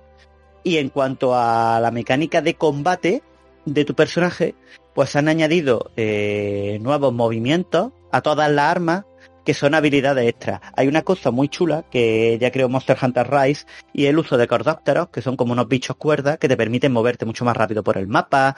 Eh, un movimiento que es cojonudo y viene muy bien, que es cuando estás volando porque te han dado un golpe, gastarte un uso y poder desplazarte, que es algo básico en el combate. Y tenían también unos movimientos de combate especialmente poderosos, pues que estaban limitados por uso por tiempo. Cuando tú gastas un, uno o dos cordópteros en hacer un movimiento de esos, eh, necesitas esperar a que se repongan, ¿vale? Que se vuelvan a cargar esos movimientos. Pero solían ser movimientos que te permitían esquivar en mitad de recibir un golpe, movimientos muy poderosos de ataque, movimientos que te permitían además montar al enemigo más rápido. Bueno, pues de esos movimientos, normalmente en la versión básica del juego tenías eh, dos, ¿vale? Uno o dos dependiendo del arma eh, que podías equiparte. Bueno, pues ahora han añadido como mínimo dos más a cada arma y puedes cambiar entre sets. ¿Eso qué significa? Que tú, por ejemplo, pues tienes en la espada y escudo, por decirte algo, pues tienes unos movimientos asociados al ataque con triángulo normal y otro movimiento dándole arriba y al triángulo, otro dándole a triángulo más círculo. Bueno, pues esos movimientos puedes hacerte un set en el que tú elijas qué movimientos quieres y tienes más opciones para cada uno de ellos. De modo que tú puedes, y además puedes cambiar entre los dos sets favoritos que tengas de movimiento, simplemente haciendo una combinación de, botones en el combate. Entonces tú a lo mejor pues puedes estar jugando normalmente con las dobles espadas, con un movimiento que le da al círculo, y te echas para adelante y te pones a dar vueltas, pegándole varios golpes al enemigo, y ahora tienes un movimiento nuevo que eh, golpea y te pones como a rodar por encima de su cuerpo, que te viene muy bien si el enemigo ataca por, a altura baja. Bueno, pues ahora puedes cambiar entre ese movimiento, un set de distintos movimientos, simplemente haciendo una combinación de, botones y le añade simplemente mucha más profundidad al juego. El juego que ya era de base es profundísimo en el combate y los combates son súper divertidos y tienen... Cada vez que le añades una mecánica nueva a un juego que de base es profundo y que está basado en el combate, estás cambiando el combate, básicamente, y está dándole está dándole mucho más contenido del que parece. Y aquí pues se han puesto a añadir movimientos como locos, han añadido además enemigos súper guapos, que yo no quiero no quiero tampoco dar muchas pistas de, lo que son, pero hay, hay enemigos súper chulos como un Luna Garon, una especie de, de lobo. No voy a decir mucho más. Hay versiones además con distintos elementos de enemigos que ya había antes, que han cambiado además el nivel de fuerza y el nivel de peligrosidad. Y bastantes enemigos con rutinas nuevas y algunos que han vuelto que estaban en el Monster Hunter anterior pero no estaban en el Rise. Así que entre unas cosas y otras, básicamente le ha dado una profundidad al juego que te caga. Y ya digo, es... de Monster Hunter de la polla, ¿eh? Estoy acordando Sí, porque sí, estás, aparte, es que mientras estaba hablando estaba viendo gameplays y mirando críticas y demás, y aparte que lo ponen también, eso básicamente todo el mundo coincide en lo que cuenta, que es increíble, es que el, yo recuerdo que viniste aquí a hablar del otro, del, ¿cómo se llama? El de la nieve del Monster El Xbox. y también lo ponías como Sí, sí, pero como increíble y es verdad que el contenido que le mete Capcom a estos juegos es es brutal ¿eh? me estaba acordando también eh, qué tiempo aquellos en los que los DLC eh, los defendíamos tres o cuatro ¿eh? madre mía cómo, cómo ha cambiado la industria pero nada mola mola mola. La gente ya estoy viendo ya estoy También es, también es verdad que en parte, gracias a los palos, eh, pues las Se compañías ya no, ya, no te intentan tomar el pelo. Pero es verdad que hay una cosa muy especial de la saga Monster Hunter, y este juego es un muy buen ejemplo de eso. Eh, Capcom eh, le saca mucho partido al, al contenido nuevo que crea. Es decir, cuando te meten un monstruo en cualquier otro juego, si te meten un jefe nuevo y un escenario en un Elden Ring, lo vas a disfrutar mucho, pero te vas a enfrentar a ese jefe una vez.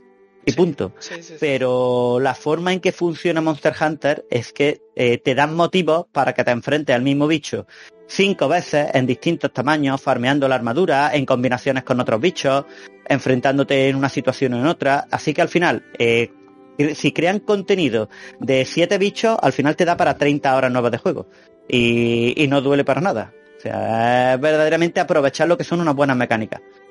Y una de las bases del tipo de cosas que por, las que yo digo que se le podría sacar mucho más provecho a géneros como los hack and slash. Porque este juego lo mejor que tiene es lo que, es lo que se parece a un hack and slash, la profundidad jugable. Sí, a mí no me da para volver, porque ya, ya comenté aquí, no sé si te acuerdas, Roquito, que, que acabé un poco cansado de, de la fórmula esta de repetir y repetir una y otra vez, ¿no? El tema de, de Sí. coger el perro, buscar al bicho, enfrentarte a él. O sea, no niego que, que la fórmula funcione y este eh, sea divertida, pero que personalmente me, me dio esa sensación de ¿para qué juego a esto? ¿no? O sea, aparte de para matar bichos, hay algo más. Y, y ese algo más parece que, que es lo que no me aporta el juego. Eh, y, y entiendo que con este DLC en realidad eso no lo van a cambiar, ¿no? No. O sea, es simplemente más de lo mismo, por así decirlo, y mejor, ¿no? Sí, sí, sí. Mm. Me encantaría que lo cambiase, pero porque, porque añadiese más cosas, pero es que estamos hablando de un juego cuyas bases es que te esté flipando el sistema de combate. Entonces, lo que yo como jugador busco, eh, y lo que supongo que tiene que buscar cualquiera que se gaste las pelas en este juego, es precisamente que te den eso, más combate, una buena excusa para que tú sigas disfrutando del combate. Porque hay juegos, esto me pasó por ejemplo con Devil May Cry. Devil May Cry es un juego que te lo pasa antes de haber aprovechado de verdad toda la profundidad maravillosa de su sistema de combate. Vas desbloqueando armas guapísimas, combate guapísimos y de repente has visto al final del juego y dices, ¿y ahora qué hago? Me lo empiezo otra vez pero más difícil. Y eso es algo que justamente el planteamiento de esta saga es todo lo contrario. Le sacas tanto provecho al combate que puede haber un momento en que pase lo que a ti, que te aburra. Aún así, sí que es cierto que para alguien que, por ejemplo, no haya probado el Rise, pero se haya jugado y se haya hartado del Monster Hunter World, este juego no es mucho mejor, pero arregla los problemas más básicos que tenía el World, que era la lentitud con la que recorría el escenario, y lo que podía llegar a tardar en pegarte con el bicho, y que al final te daba la sensación de que podías estar perdiendo mucho tiempo. Esas cosas las arregla muy bien el juego. Pero el parche básicamente es Rise Plus Plus. Sí. Entiendo. Vale, pues... ¿Qué dices, Ari? No Que lo que viene siendo normal, vamos. Un DLC Mm. que es plus plus. Vale, pues si queréis... ¿Qué? ¿Os veis con ganas para hacer el debate? Sí, yo sí, Sí. podemos hablar solo de... Sí, sí. Eh, se me estaba ocurriendo, a ver qué os parece, Vale. que en vez de hablar de los juegos más influyentes, en vez de hablar de los juegos más influyentes, que yo creo que son muy obvios, porque me he estado viendo ahora una lista y tal y... Y que no vamos a decir nada nuevo. Claro, es que al final es decir los juegos y ya está, tampoco va a salir mucho de aquí. Si queréis, podemos hablar sobre qué juegos os han influido a vosotros para que os guste un género, por ejemplo. El, eh, lo típico de que pruebas por primera vez, yo que sé, un JRPG, como es mi caso, y de repente te enamoras por los sistemas de rol por turnos o por un poco de acción RPG y tal, y al final lo que acabas es buscando repetir esa misma fórmula, ¿no? En otros juegos. Entonces, yo creo que así lo podemos hacer un poquito más personal y porque al final, ¿qué juegos fueron los más influyentes? Si queréis los digo y nos lo quitamos de encima, ¿no? Pues Pac-Man, eh, Super Mario Bros. de 1995, Tetris, Street Fighter 2, Super Mario 64, StarCraft, eh, GTA 3, World of Warcraft, Gears of War. Aunque antes de Gears of War yo diría Resident Evil 4. Half-Life. No sé si, si está Half-Life también, Sí. Call of Duty 4. Perdona que te he League cortado justo y has preguntado algo, tío. ¿Qué es lo que...? No, no, que con respecto a Gears of War, Sí. eh, yo no sé si fue antes precisamente el que influyó a Gears of War Resident Evil 4. De hecho, creo que hay varias entrevistas donde le preguntan al. ¿Cómo se llama? Blichinsky, Clint Blichinsky, que le preguntan y él cree. Eh, exactamente. Y creo que, que nombra a Resident Evil 4. Recuerdo un documental, porque claro, el juego lo petó muchísimo y salieron multitud de documentales y demás. Y creo que la influencia estaba ahí. De todas formas, Gears, sí, es un juego que marca un género también. Las cosas es que son así. Y hay juegos anteriores, incluso en Play 2 y demás, con cobertura y cosas así. Pero Gears fue el que implementó realmente la raíz para que empezaran a salir clones por todos lados. Claro, realmente cuando hablamos de juegos que han influido, no, no hablamos del primer juego que haya hecho una mecánica, por ejemplo, porque cuando hablamos de influir es haces una nueva mecánica y funciona. No, para- Sí, lo- me gusta el de debate hecho- que ha dicho Kaname, de, de cuál es el que nos ha hecho nosotros Mm. a- a- Bueno. amar un género, un cambio. Lo que veo aquí en la lista también, que se repite mucho, es Dark Souls. Pero, ¿ves? Aquí tendríamos un ejemplo. Para mí el, el que influyó realmente fue Demon Souls, que fue el anterior. Pero claro, entiendo que a nivel de impacto, Sí, quien realmente. Sí. quien realmente se acercó a este género fue Dark Souls, claro. Fue gracias a Dark Souls. Sí. También es verdad que porque Dark Souls fue el juego, o sea, se fue el primer Souls multiplataforma, hay que recordar que lo del Demon Souls hubo un mamoneo enorme porque creo que Europa llegó incluso más tarde, llegó en inglés, eh, salieron pocas copias, recuerdo que hubo mucho lío con ese tema porque fue tratado por Sony como un juego de estos de, de hecho, Yoshida, eh, ahora que es ultra mega fan de la saga y es un flipado, no creía que iba a funcionar y Sony siempre ha tenido ahí esa espinita de, de que se ha podido quedar con la saga entera y al final pues se quedó solo con Demon Soul y le pegó en la patada a Fro en plan, no he hecho esto, Eso esto es funcionado". el día que hagamos un balance de cagadas de Sony, esa tiene que estar de la, de la corda. Sí, sí, Sí, sí, y, sí, sí. y al final, pues, Dark Souls, al salir en más plataformas, ya la gente tuvo la oportunidad, obviamente, de probarlo y entre la dificultad y todo ese tipo de cosas, pues se convirtió en lo que en un referente, vaya. Vale, pues eh, ¿cuál ha sido alguno de vuestros juegos que recordéis que, que hayan influido en, en vuestros gustos personales, que hayan hecho que luego os hayáis fijado en un género?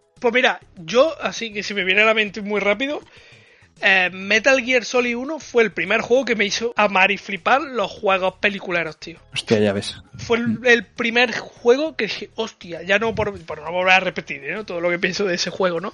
Pero sí que fue el primero que dije, hostia, cómo me mola esto de que no me hace falta, o sea, puedo tener La Roca, por ejemplo, una película así que me gusta mucho también, que le tengo mucho cariño, puedo tener La Roca en una consola y puedo disfrutar, fliparme con la banda sonora, con conversaciones de personajes, con cámaras peliculeras y fue el que, el que me hizo de verdad disfrutar del... Y de hecho es un, es un género que disfruto muchísimo. Soy capaz de sacrificar muchas cosas si, si el tema, si todo lo que envuelve un juego tiene este toque peliculero y me, me convence y lo flipo, puedo sacrificar muchas cosas. O sea, fue... a yo que se me venga a la mente en ese aspecto ese. Luego ya si queréis decir algún otro, ya me acordaré de O más. sea que eh, se podría traducir, ya me corrige si me equivoco, en que Metal Gear Solid 1, por ejemplo, hizo que ahora de las sofás te flipe, ¿no? Sí, sí, sí, sí, sí, por supuestísimo. por- Y de hecho, Mm. Neil Druckmann, el ton- lo he hecho aquí muchas veces en el podcast y no, no me da ningún tipo de problema en decirlo. Creo que Neil Druckmann es lo más parecido a Kojima que hay en la industria. O sea, por la importancia que le da a todo, tío. Personaje. Luego te puede gustar más o menos, ¿eh? No, y puede parecerte más una mierda, pero creo que es un tío que, que le da mucha importancia a todo en el conjunto. Como Kojima, el buen Kojima, el Kojima que todos tenemos en mente, que nos flipaba mucho, hacía siempre en sus juegos. Y sí, sí, sí, sí. Sí, es buen ejemplo Metal Gear Solid. ¿Tú, Roquito, tienes alguno en mente? Pues mira, hay un juego que ya ha, ha quedado como bastante desconocido, pero fue el que me hizo empezar a disfrutar de los juegos de rol por turno. Luego se me pasó y hubo en la mayoría de, la- de los juegos del género lo, lo obvié, pero el que me descubrió a mí, por ejemplo, los juegos de rol por turno fue Fantasy Star 2 de Mega Drive, tío. La primera vez que yo jugaba un juego de ese género en serio, que además lo jugué alquilado, eh, me encantó eh, el hecho de ir paseando por los pueblos y hablando con personajes. Eh, me encantó el rollito cuando por primera vez, si yo no sabía ni lo que era un JRPG, ni sabía lo que era lo que había alquilado y la primera vez que te iban dando objetos y tú llegabas y te venía y te veías en el menú de en el menú de objetos y de equipo eh, distintas estadísticas y cosas para los personajes y tenías que decidir qué es lo que les quedaba mejor a cada uno y qué armas iban a usar y tal. Yo flipé con eso. Y luego, la verdad, ahora mismo no tengo memoria de qué calidad tenía el juego en sí, pero yo recuerdo que fue mi descubrimiento de lo que eran los JRPG en la parte de los jugables y me enamoró, me flipó. Luego jugué Final Fantasy VII y me decepcionó un poco, no sé por qué, mm. pero, pero en su momento Fantasy Star 2 me sirvió como presentación al género de rol y flipé. No lo conozco, la verdad, no tengo, no tengo el placer. Sí que me Hombre, muy... por el nombre y tal, pero... Clásica. Pues es, una, es una saga que se ha convertido en una saga de RPGs online y sigue sacando entregas hasta hace muy poquito, el Fantasy, Star, Online. Pues originalmente juego de rol de Mega Drive, muy chulo. Y hay un juego que también vale mucho la pena mencionar, que fue quizás el primer RPG occidental que yo probé.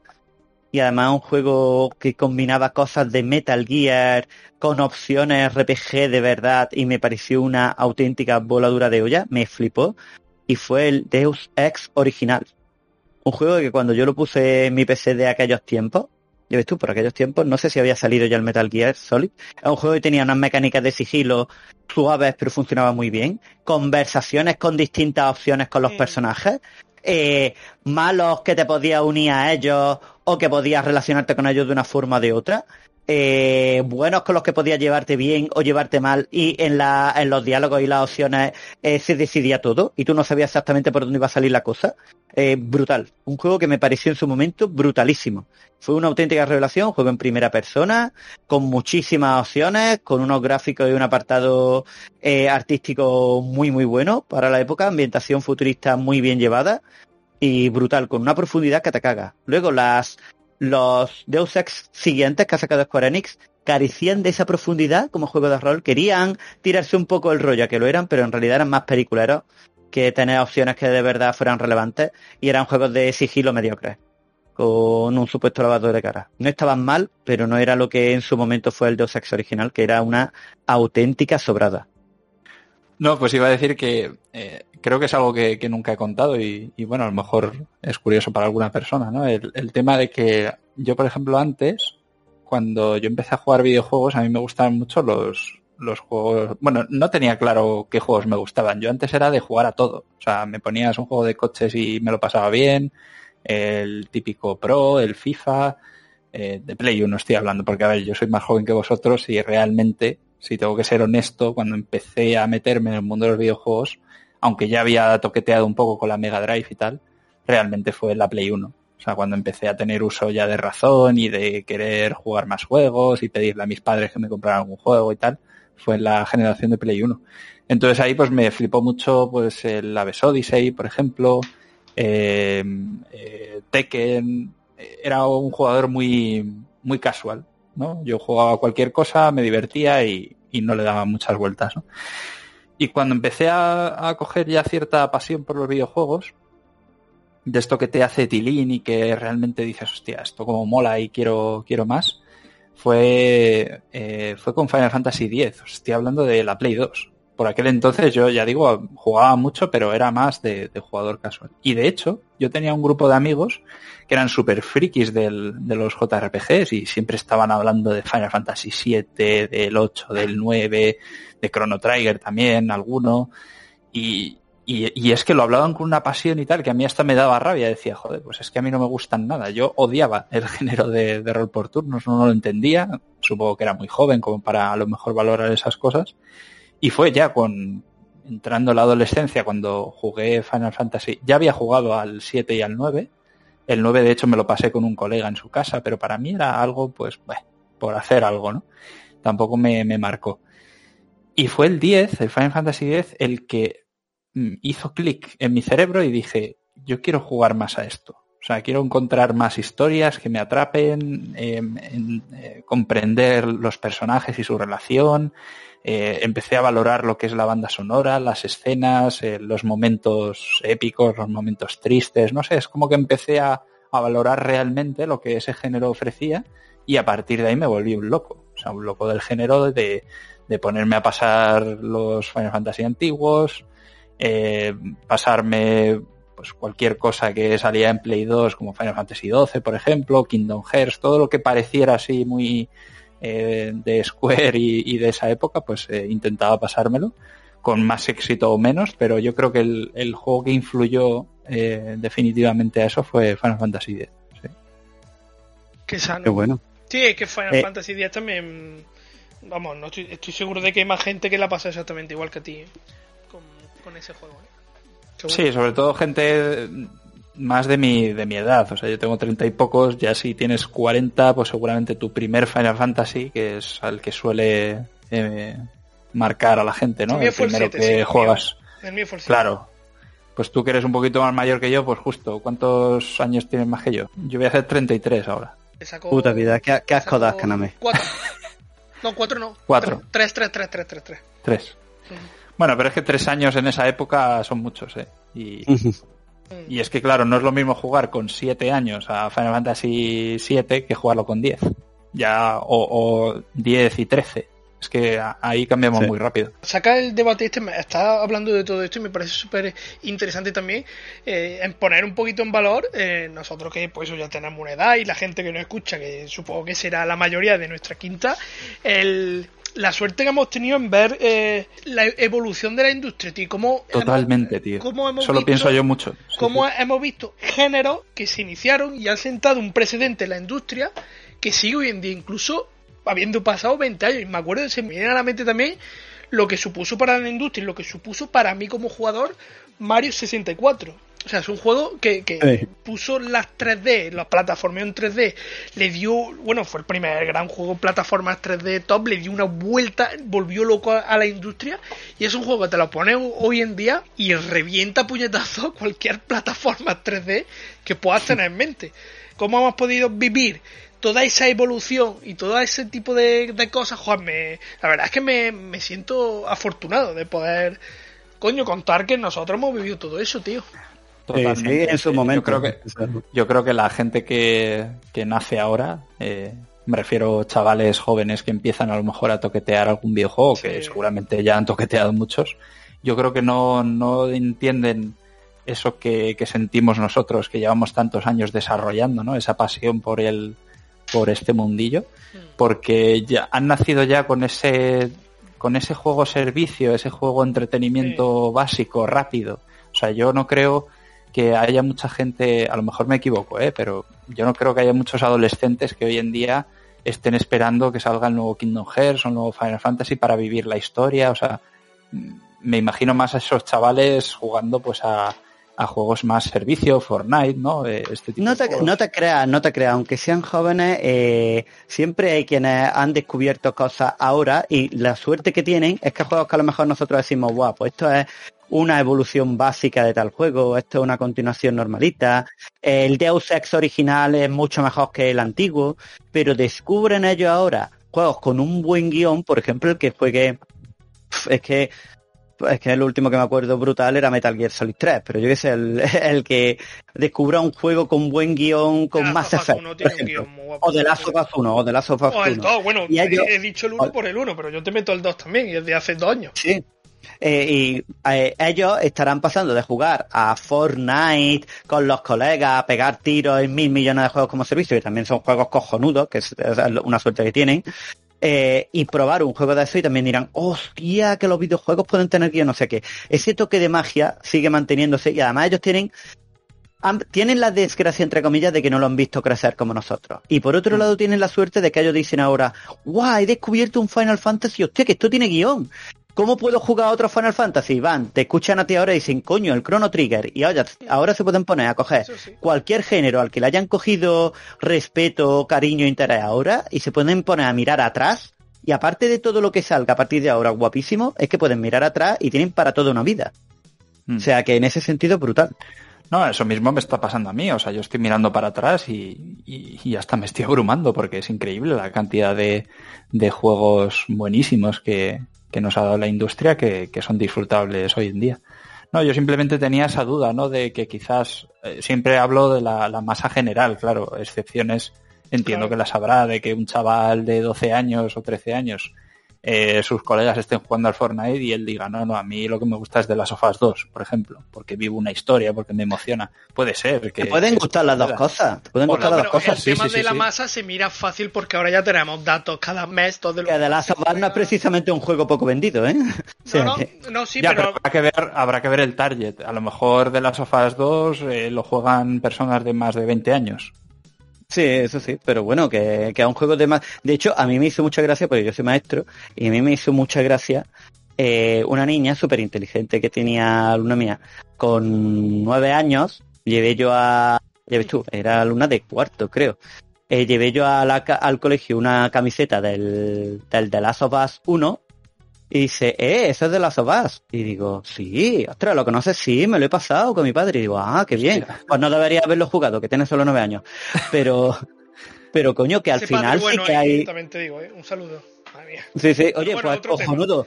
Algún día, algún día sacaremos el tema de lo que la gente entiende por eh, recomendaciones de edad ¿Con y, y la filosofía que tengo yo de eso. ¿Cuántos años tenía Eh, nueve, nueve, o.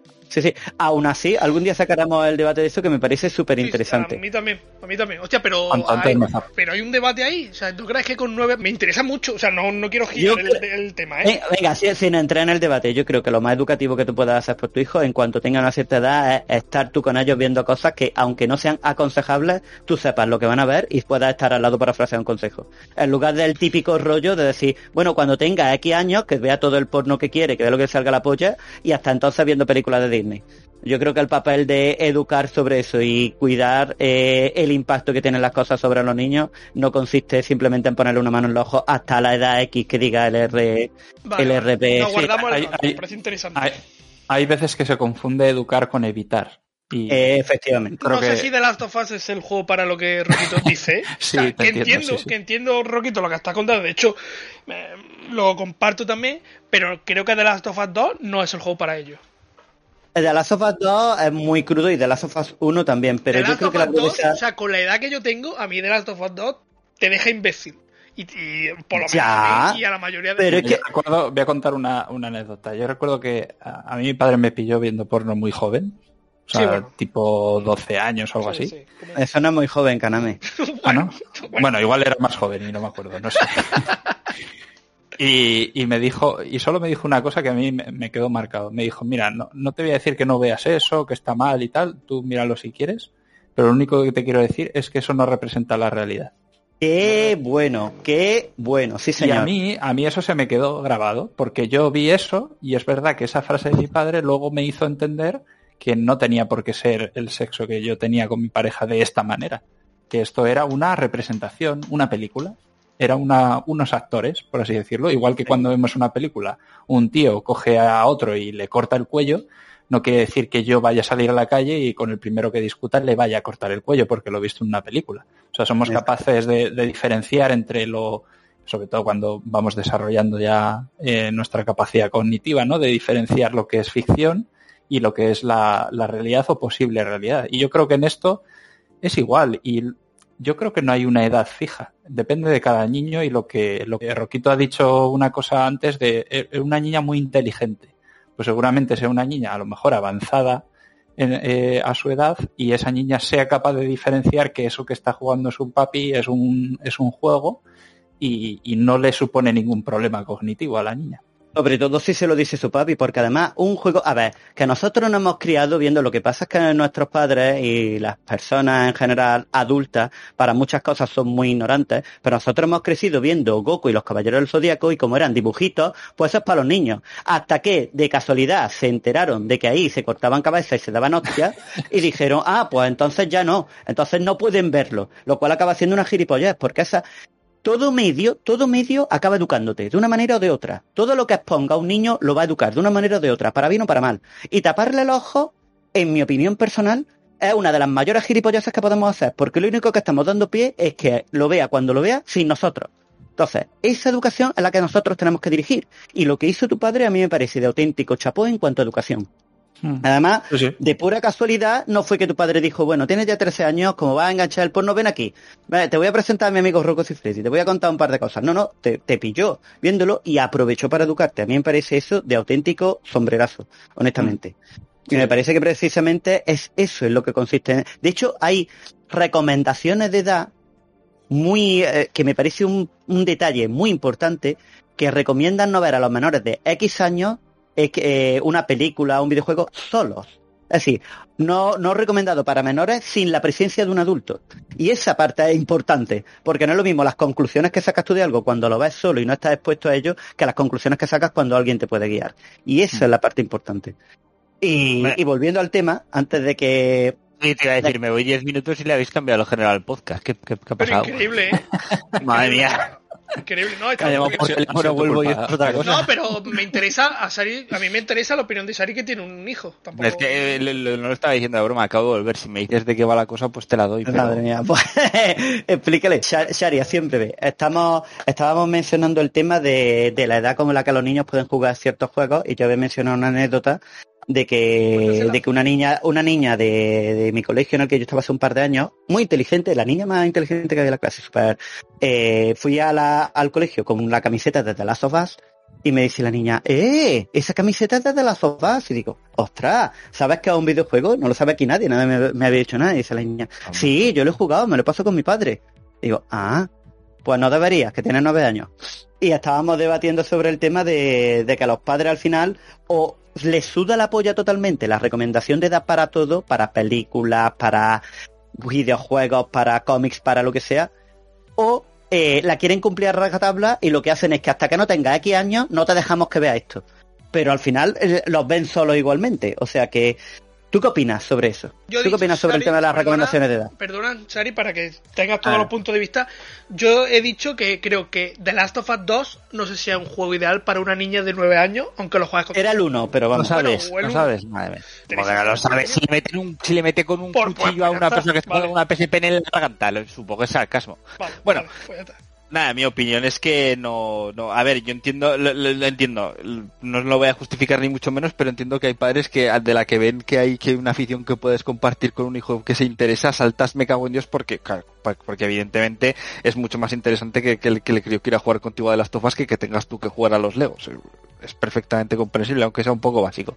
Pero yo no me saltaría las, las, el tema de edad me parece, me parece importante. No, no vas a justificar el hecho de darle a tu hijo, eh, cosas que, que, no son adap- adap- adaptadas a su edad por el hecho de que pueda ir a la escuela y la pueda y lo pueda recibir de otra manera no la, cosa no funciona así yo en ese tema eh, aparte de que en mi casa la, la otra parte mi mujer es mucho más estricta en cuanto al uso de televisión estables y demás eh, yo en ese tema no evidentemente con 12 años por mucho que en el colegio le hablen de, GTA yo no le voy a comprar a mi hijo el GTA entonces eh, ten- tendremos que tener una charla y ya está. Pero tampoco me parece que sea una cosa excesivamente tal y cual. O sea, que le, que le va a sobrar tiempo y que probablemente tendrá otras maneras. O sea, si luego va él a la escuela con un juego que le haya comprado yo y lo quiere intercambiar, bueno, es que esto ya igual en este tiempo ya no pasará porque serán todo cuentas digitales. Si un colega le pasa su cuenta de Steam que tiene un juego de tal y que cual y que, y que y durante dos días no me entero yo que ha jugado y no sé qué, no sé cuánto, pues, eh, pues chapó. O sea, todos hemos hecho nuestras cosas. Pero eso es una cosa y otra cosa es que yo le dé la potestad como para decir, sí, cómprate todos los juegos más 18 que quieras y tal y cual.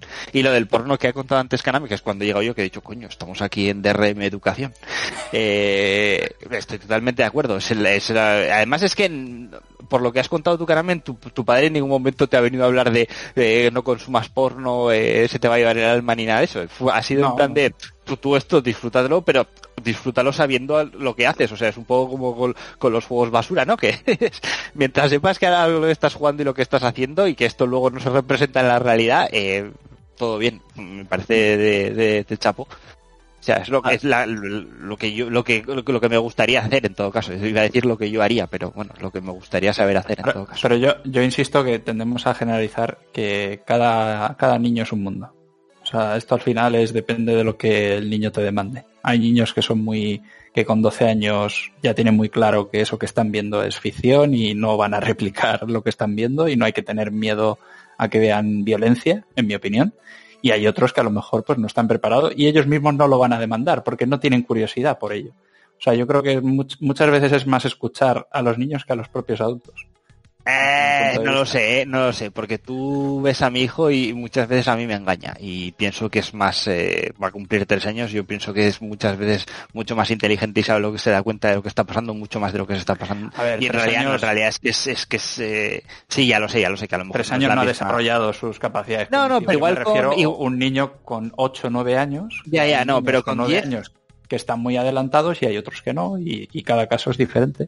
Sí, pero eso no es óbice. Yo no, yo por mucho que, que mi hijo sea maduro con 10 años, yo no le expondría a la violencia por mucho que la entienda. O sea, yo Eh, el, pienso te- que- el tema... Sí, el tema no es que les pongas tú, el tema es que él lo va a encontrar. O sea, Claro, sí, pero es día- otra- eso hoy es lo en que si él quiere ver un si él quiere ver un vídeo Totalmente. de y si quiere ver un vídeo de. Slufcake como alguien le reventa la cabeza, evidentemente yo no voy a tener unas reglas en internet en casa tan estrictas como para poder impedírselo. Pero, Pero- eso es una cosa y otra cosa es que yo tolere perfectamente que él esté un sábado por la tarde viéndose una peli de gore a las 4 de la tarde. De, O sea, de todas ahí- formas, Shari, Shari ahí, por ejemplo, tú y yo tenemos, yo además no te quería contar realmente mi opinión para no, no influir, quería oír, pero tú y yo, por ejemplo, ahí tenemos un punto de vista casi totalmente opuesto. Es decir, yo, para algo que al final lo va a acabar descubriendo a través de amigos, por otro lado, mm, yo no lo expondría yo, pero yo sí intentaría estar muy en contacto con cuáles son las cosas que ve para poder estar viéndolas yo al lado, no por compartir eh, ocio con mi hijo y pasarnos un juego juntos, sino principalmente porque es muy distinto que tu hijo descubra, aunque sea con 13 años, de Last of Us solo, a que lo descubra con 10 conmigo. Entonces yo creo que el papel, y ahí eh, cada uno tiene su visión, pero yo creo que el rollito de las recomendaciones de edad eh, facilita mucho que la mayoría de los padres que no pueden hacer otra cosa, que no sepan hacer otra cosa, digan, pues a partir de esta edad tú ves esto y antes de esta edad no lo ves. Y yo creo que es mucho más sano decir, bueno, pues si tú, a ti te interesa ver esto y está recomendado a partir de qué edad, si yo lo he visto yo tengo una idea, yo veo si yo puedo estar a tu lado para ver por qué no está recomendado y a qué te puedes poner y a qué no. Pero no me gusta, no me gusta que la decisión varíe entre lo ves o no lo ves, o lo ves más tarde pero, o lo ves dentro de dos años pero ahora no. Sino, si es algo sobre todo educativo, GTA, por ejemplo. Eso va a ser un problema, porque el, el, el 80, el 90% de las interacciones que se me ocurren cuando das ese ejemplo es pensar que, que alguien se lo va a contar en la escuela, en el colegio, en lo que quieras, y va a venir a casa y es, es como a la mayoría de, de niños de 10, 12 años acaban jugando a GTA. Eh, no lo sé, porque eh, si, formas, ante- si aceptamos en el- si, si aceptamos entrar en esa dinámica social de cuando lo haga la gente de tu edad y tu grupo social fuera de la familia ya lo puedes hacer, ahí entramos en un mundo un poco peligroso de, bueno, ya qué edad va a tener móvil y eh, no sé, no sé, no sé. Eh, Eso, es difícil ese eso. tema ahora mismo no tengo una opinión clara porque me supera, sinceramente. No sé. Pero- no sé. pero- Sí, ya- Yo os invitaría simplemente a pensar eh, cuándo vosotros visteis por primera vez porno o cuando visteis Mi, violencia. mi caso lo mismo es un poquito excepcional, pero Nosotros Sí, pero yo, yo- a ver yo- lo- yo lo, lo he contado ya alguna vez. Yo robé eh, una estantería alta subiéndome con una silla cuando en Barcelona. En Barcelona yo me fui de Barcelona cuando tenía 10 años, o sea, tendría 8 o 9. De una silla robé, subí, robé que estaba grabada en, en un VHS comando y la puse porque mis padres se fueron un momento a no sé dónde y, y me vi media peli y con el chuache allí repartiendo que era que era y yo yo te juro que por la por el recuerdo me acuerdo de esa mierda por, por, por el cabreo que se llevaron mis padres después pero pero yo no me acuerdo realmente ni tengo flashes ni ni a eso. Pero es que eso es una cosa y otra cosa es que yo a Pau con cuando tenga 8 o 9 años lo coge lo sienta en el sofá y le diga hijo mío mejor que que lo veas tú solo vamos a ver comando hoy y te voy a no, explicar no. aquí porque Nosotros empezamos a ver decir. Nosotros, y bueno, nosotros creo que, tú- bueno, Caname, tú no, no sé, hay que recordar que Los Caballeros del Zodiaco, antes era una serie que estaba en abierto en Telecinco y yo tengo fotos celebrando mi cumpleaños con 5 años y de fondo se ve a Sella con la cara reventada. Sí, sí, sí, sí, es increíble. La foto, más un día la paso que es preciosa. O sea, estoy yo, Educativa. estoy yo mirando a la cámara, yo estoy con 5 años mirando a la cámara con amigos y demás, y de fondo estaba la tele puesta con Telecinco y Sella con la cara destrozada que le habían reventado. Y es verdad que nosotros, en aquellos tiempos, esta, esta cosa de protección, un poco como un poco como lo que estás contando, ¿no? Paul con la serie, nosotros éramos salvajes, éramos niños de la selva. No, pero eso, eso no, pero eso no me vale, ¿eh? porque eso es un poco como, como decir que hace 100 años eh, todo el mundo fumaba porque no sabía lo, lo vale, malo que vale, vale, vale.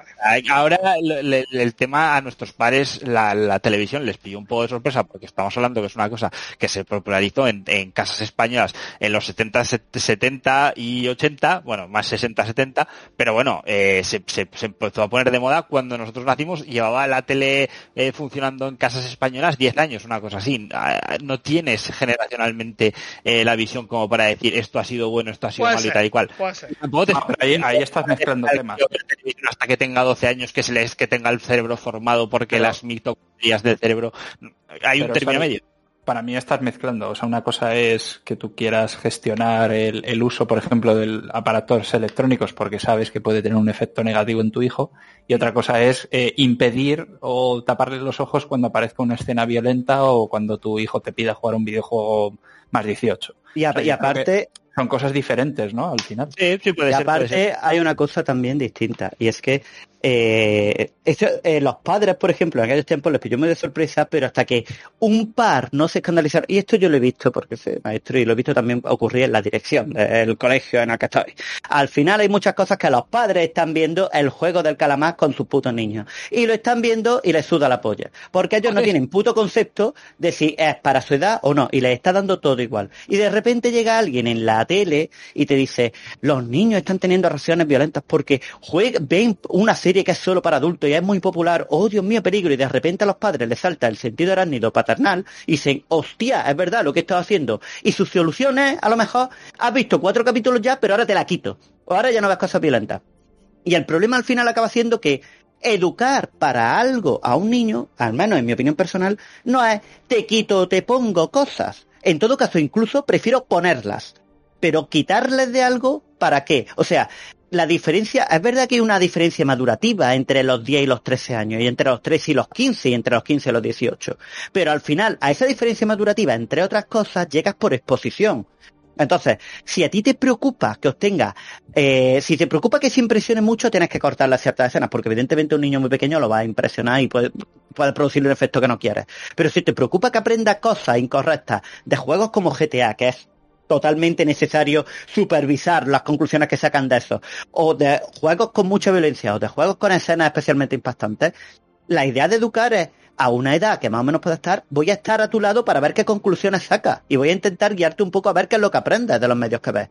Si lo único que va a cambiar es la edad a la que los veas, tú estás quitándote totalmente de en medio. Y el problema es que muchos padres han reaccionado a ese tipo de cosas porque es lo que le han dicho que la labor de padre es esa. Tú pon una venda en los ojos del niño hasta que llegue la edad X para ir viendo cosas. Y luego te olvidas, porque al fin y al cabo es el trabajo más fácil o más posible de hacer para un padre, porque es muy difícil pedirle a un padre, no, no, este tipo de cosas, velas con él, estate con él, mira qué conclusiones saca y guíalo, y guíalo un poco, ayúdalo un poco.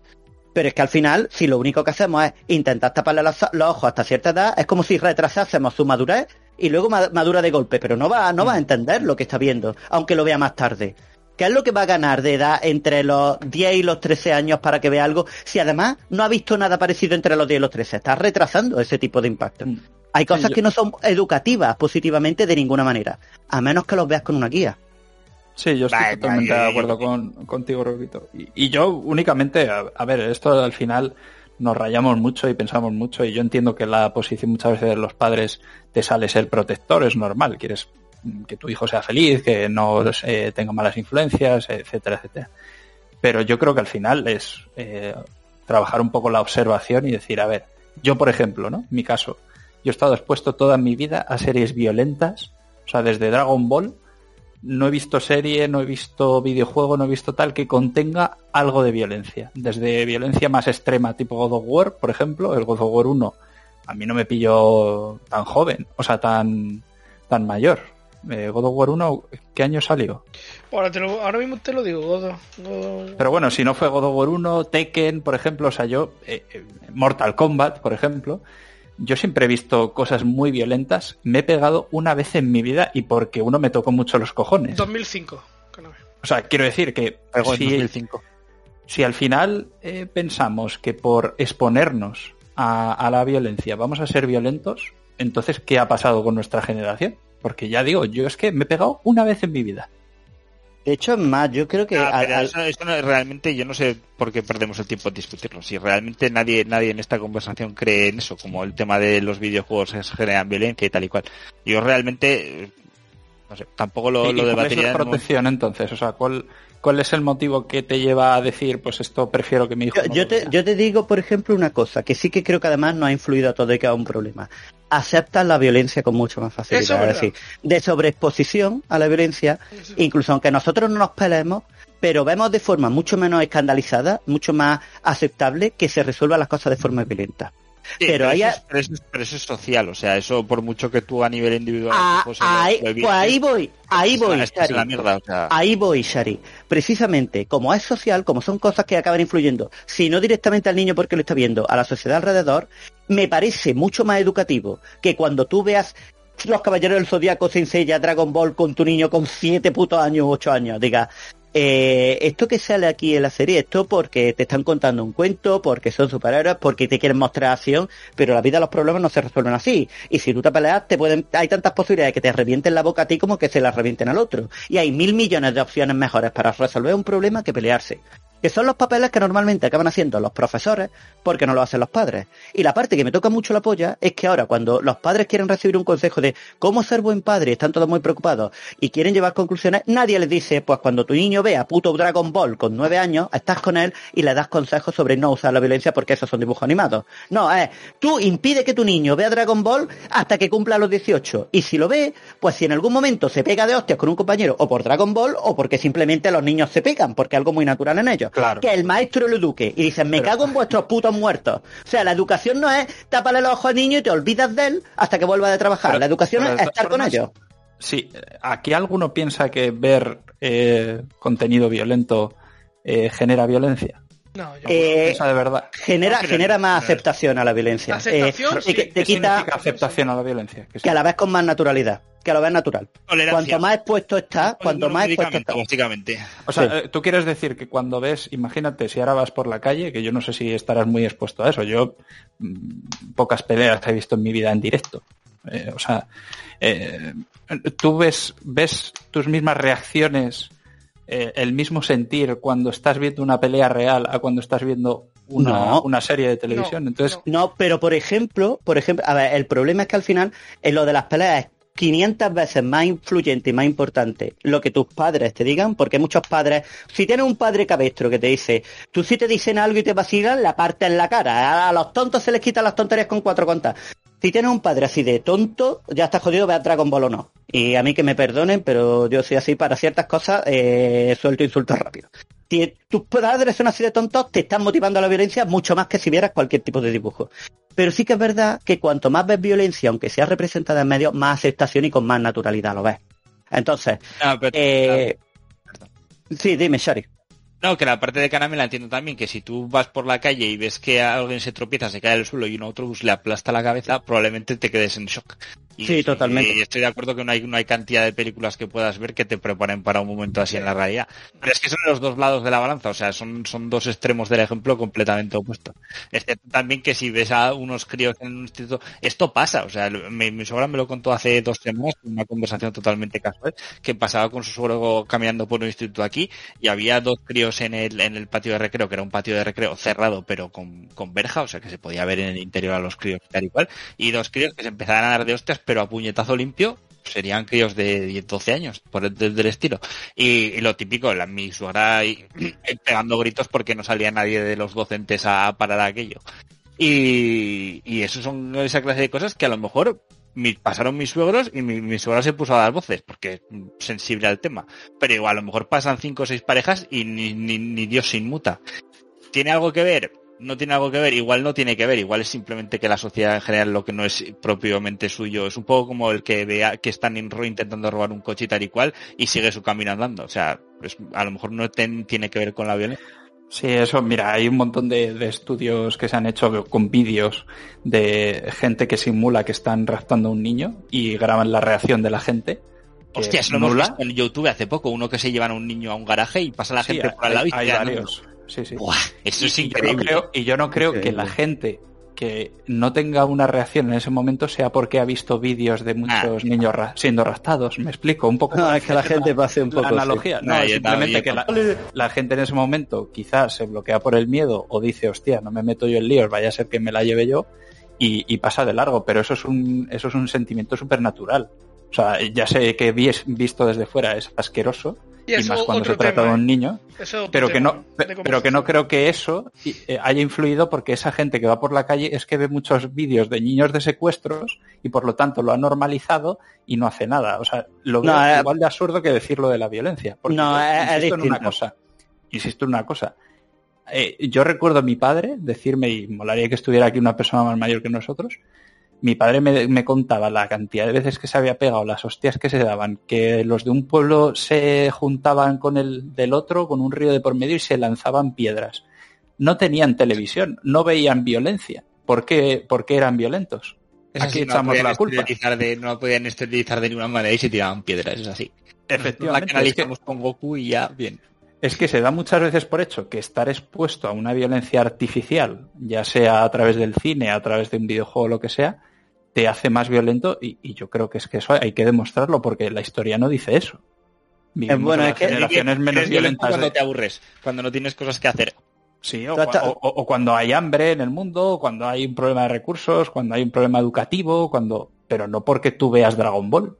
Eh, de todas formas, tú es que estás dando un ejemplo de un caso totalmente opuesto que también tendríamos que remontarnos a lo que eran otros tiempos. Precisamente por eso a lo mejor los padres veían Dragon Ball, veían a su niño de 8 años y no le daban importancia. Por eso se tuvieron que gritar cuatro madres para que empezara a montarse el pollo.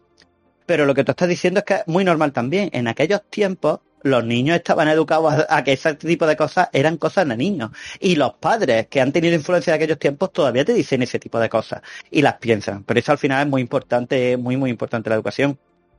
Pero que no digamos que eh, ese tipo de actitudes estaban producidas por los dibujos, no significa que a los dibujos no influyan. Es que son, está haciendo ahí un argumento distinto. Yo sigo diciendo que no te vuelve más violento, pero que eh, facilita que tengas aceptación a la violencia. Y honestamente, creo que eso no es tan malo como el hecho de que lo hagas sin ningún tipo de guía, que es el problema. Volvemos a lo mismo. Si a ti alguien te dice y te ayuda a entender, esto ni es la menor ideal de resolver problemas, esto que te están contando aquí en esta serie es porque no hay otra solución y te quieren hablar de los maestros de los Kamehameha legendarios y tal, pero que realmente los problemas no se resuelven así, sacan mucho mejores conclusiones que si lo ves o que si no lo ves.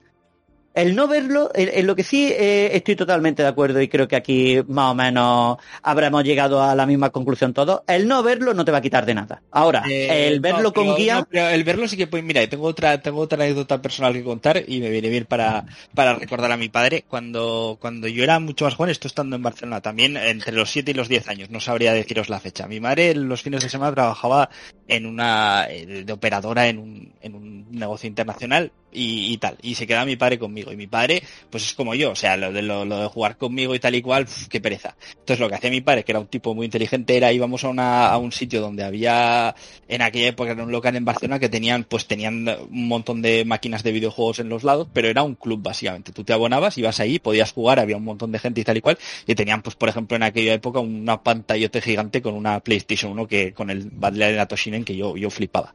Y mi padre iba ahí conmigo, eh, se sentaba en la puerta él a leer sus cosas y yo estaba en el club viciando y tal y cual. Y un día tuvo la feliz idea de alquilar, porque nosotros en casa teníamos un PC, porque él usaba el Contaplus y tal, y tuvo la feliz idea de alquilar el Doom. Y pues eso, yo con 8 o 9 años. Y jugábamos, él, él apuntaba, él movía las flechas y yo le daba el control para disparar. Y me lo pasaba flipante con mi padre. Pero ¿cuál era el problema? Pues que los demonios en un crío de 8 o 9 años, eh, yo por las noches tenía unas pesadillas que flipaba. Y parecía una, una bronca del copón. Entonces, ¿Eso influye directamente o no? Yo creo que a lo mejor el PEGI está un poco pasado, pero sí es cierto que ciertos contenidos a cierta edad sí que te pueden causar un poco un, un, shock, que luego es un poco random, porque yo recuerdo también estar un poco traumatizado. A mí me daba miedo en la época Willow, que la habréis visto todo. Sí, sí, sí, sí. sí. Willow. Esa película a mí me daba miedo. Me, me, el David Bowie me, me, producía pánico y no sabía muy bien por qué.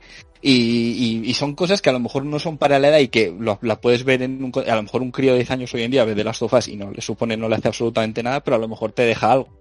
No lo sé. Claro. Pero ahí, te, mira, me el, encanta. El miedo funciona diferente de todas formas. Exacto. A, a eh, eh, Eso para empezar. Y luego hay otra cosa que me gusta mucho de, ese ejemplo. Porque estamos hablando de cosas distintas. Es decir, tu padre, por ejemplo, cometió el error de no medir bien a qué tipo de cosas estabas preparado y qué tipo de cosas podían ser demasiado salto. Pero aún así, aunque no midiera bien y fuera una experiencia traumática, si nunca te expones a ese tipo de cosas, lo mismo es peor que tú le tengas miedo a los demonios del Doom cuando es la primera vez que lo ves y tienes 15 años en vez de tener 13. ¿Sabes? O en vez de, con 8 a lo mejor eras demasiado chico, pero que al final esa exposición de por primera vez acojonarte porque habéis visto algo en un medio te prepara para que no te acojonaras más tarde. Es una experiencia, claro.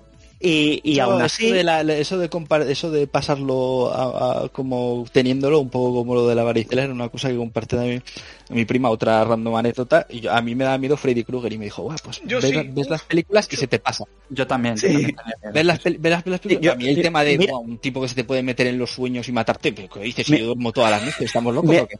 Daba Mira. Shari, Y ya, y ya no más.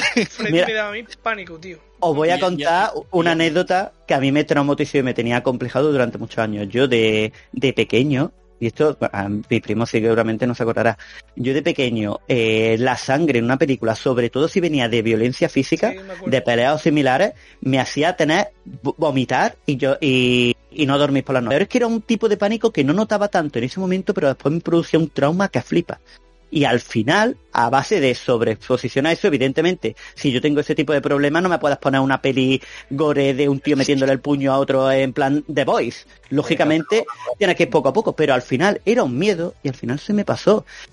Otra cosa es que abramos el debate de lo mismo los niños están ex- sobreexpuestos a violencia y acaban viendo con normalidad cosas que es bueno que la vean de forma muy preocupante. Pero poquito a poco. De todas formas, hablemos de una cosa o de otra y lleguemos a la conclusión de que pues es bueno que vean cierto grado de violencia, es bueno que no vean nada. Lo que para mí tiene muy poco sentido es que lo arreglemos con esto lo pueden ver pero a partir de esta edad. Y dices, ¿y quién te dice que a esta edad va a estar preparado para Sí. verla pero antes no? Y, y si lo ve con esta edad ya no le va a producir un, un mal efecto. O sea, simplemente cuando llega a esta edad le dices, bueno, pues a mamar. Eh, a tu primera es que- porno, toma. Estos son defectos, Rafa, que, que tienes que vivir con ellos, que son los defectos de vivir en sociedad. También pasa en la educación y en muchos otros campos en los que tienes que manejar eh, unas normas para una cantidad de gente y nunca están adaptadas al individuo de manera personal. Y no hay una solución perfecta para eso. Entonces, es, Eh, eh, es un poco lo que hay. Ya, pues, pero eso es lo que yo digo desde el principio, que en realidad esto te sirve como guía, pero si lo que hacemos es conformarnos con los PEGIs para usarlos como guía radical y eh, simplemente limitar a base de edad, a mí me parece que, que estamos limitando mucho esa herramienta que nos sirve de pero- educación. Como consejo te puede valer como orientación, pero en realidad lo más importante es que tú estés al lado de ellos. Pero ahí estoy un poco con Sari de que es, es complejo y, y no hay una fórmula y, y yo sobre todo me pienso mucho en Sari por el tema de que de aquí es el que tiene hijos y, y para mí es muy valiente tener un hijo en estos momentos porque yo sobre todo le, le tengo pánico a las redes sociales. Bueno, Eso sí que es un problema. A, a mí, que luego me puedo equivocar, ¿eh? Si veo un día a mi hijo jugando a Tekken o, o, o- o un juego de estos como Mortal Kombat, que se ve ahí como eh, coge la cabeza, se la arranca y tal, a mí eso en principio no me preocuparía porque, sobre todo si fuera ya más o menos mayor, porque insisto que el, ser humano está hecho para, para discernir lo que es una realidad y lo que es una ficción. Estamos programados para eso y, y cuando entramos a una edad es muy fácil diferenciarlo. Y tú por ver eso no, no quiere decir que luego vayas a tu compañero de clase y le digas, a ver, voy a intentar arrancarte la cabeza, que lo he visto en un videojuego. Pero en cambio, lo que pasa en las redes sociales, a mí sí me parece mucho más grave. Porque claro, tú ves que una niña de un colegio le está haciendo bullying a, otra y le pega una paliza y lo graba con el móvil el otro, lo sube, tiene un montón de likes, eso al final se hace viral, llega a no sé qué niño y ahí el, el, el mensaje que está recibiendo cualquier niño es esto es popular. Esto Sí, llama la Eh, sí, atención. sí, si lo hago yo, puedo también eh, ser popular y tal y cual. Claro. En ese tema, la verdad es que ni me lo había planteado y cuando has roto, cuando has sacado el melón, me estaba, me estaba proyectando yo en ese tema y la verdad es que eh, me he dado cuenta de que no me da mucho miedo porque yo, y en esto Cianance eh, me entenderá enseguida, yo soy un animal, de, de- no de redes sociales, yo, nosotros somos hijos de, de las primeras redes sociales que son los foros, o sea, yo he aprendido ya a convivir con eh, opiniones de terceras personas sobre mí que no me conocen y que tal y que cual, todo con, mucha agresividad, sin, sin, ningún tipo de problema. Y ahí sí que es un poco eh, inmunización a base de golpes. y, yo lo explicaré. Muy, además es que me parece una conversación un poco como la del porno. En realidad lo puedes llevar a un, sentido, a, a, una zona muy sencilla. Y es que tienes que entender que en las redes sociales hay mucha gente y son personas reales que te pueden dar su opinión y pueden afectar, pero que es un mundo que está metido en una caja, que es, que es o bien en tu móvil o bien en internet o bien y tal y cual. Y en el momento en que tú decides apagar la pantalla y cerrar, no hay ninguna interacción más que exista. Eh, coincide, en parte, coincide en parte lo que dices, pero creo que los foros son una cosa y las redes son otra, ¿eh? Yo, Twitter, Es, Twitter, es, exactamente lo mismo. Tú mm. quitas la, notificación, apagas la pantalla del móvil. No, pero yo hablo, yo hablo sobre todo de, esta idea de, cómo llamar la atención. O sea. Ah, el interés es ir proactivo en, el, tema. Sí, me refiero. Tú, por ejemplo, hoy, hoy en día abres TikTok. Yo no lo consumo, pero Carmen, por ejemplo, lo consume. Y suele ser el contenido muy, muy absurdo, muy tonto, muy corto. Y, y, en eso entra de todo. Claro, tú coges una persona inmadura, que lo único que quiere en la vida son likes y, y que le hagan casito y tal, y no sé qué, y empiezan a hacer locuras. Y se han hecho virales un montón de cosas de que, yo qué sé, que si eh, gente que se ha explotado las venas del brazo por cortarse la circulación y, apretar la, la, mano, y como eso es viral y llama la atención y, y el, todo ser humano tiene esta, esta cosa morbosa, de ver cosas que están prohibidas o cosas que son diferentes, pues al final eso empieza a generar más likes, más atención y la gente, como eh, esta gente inmadura, insisto, chavales jóvenes que ya se creen influencer y tal, lo que hacen es replicar conductas que son súper nocivas con la, con la simple idea de ganar más, más visualizaciones y, y aparte de, de, eso es también hacer daño a otros. Y claro, ya no os quiero contar pues temas de vídeos a que sea perros, en fin.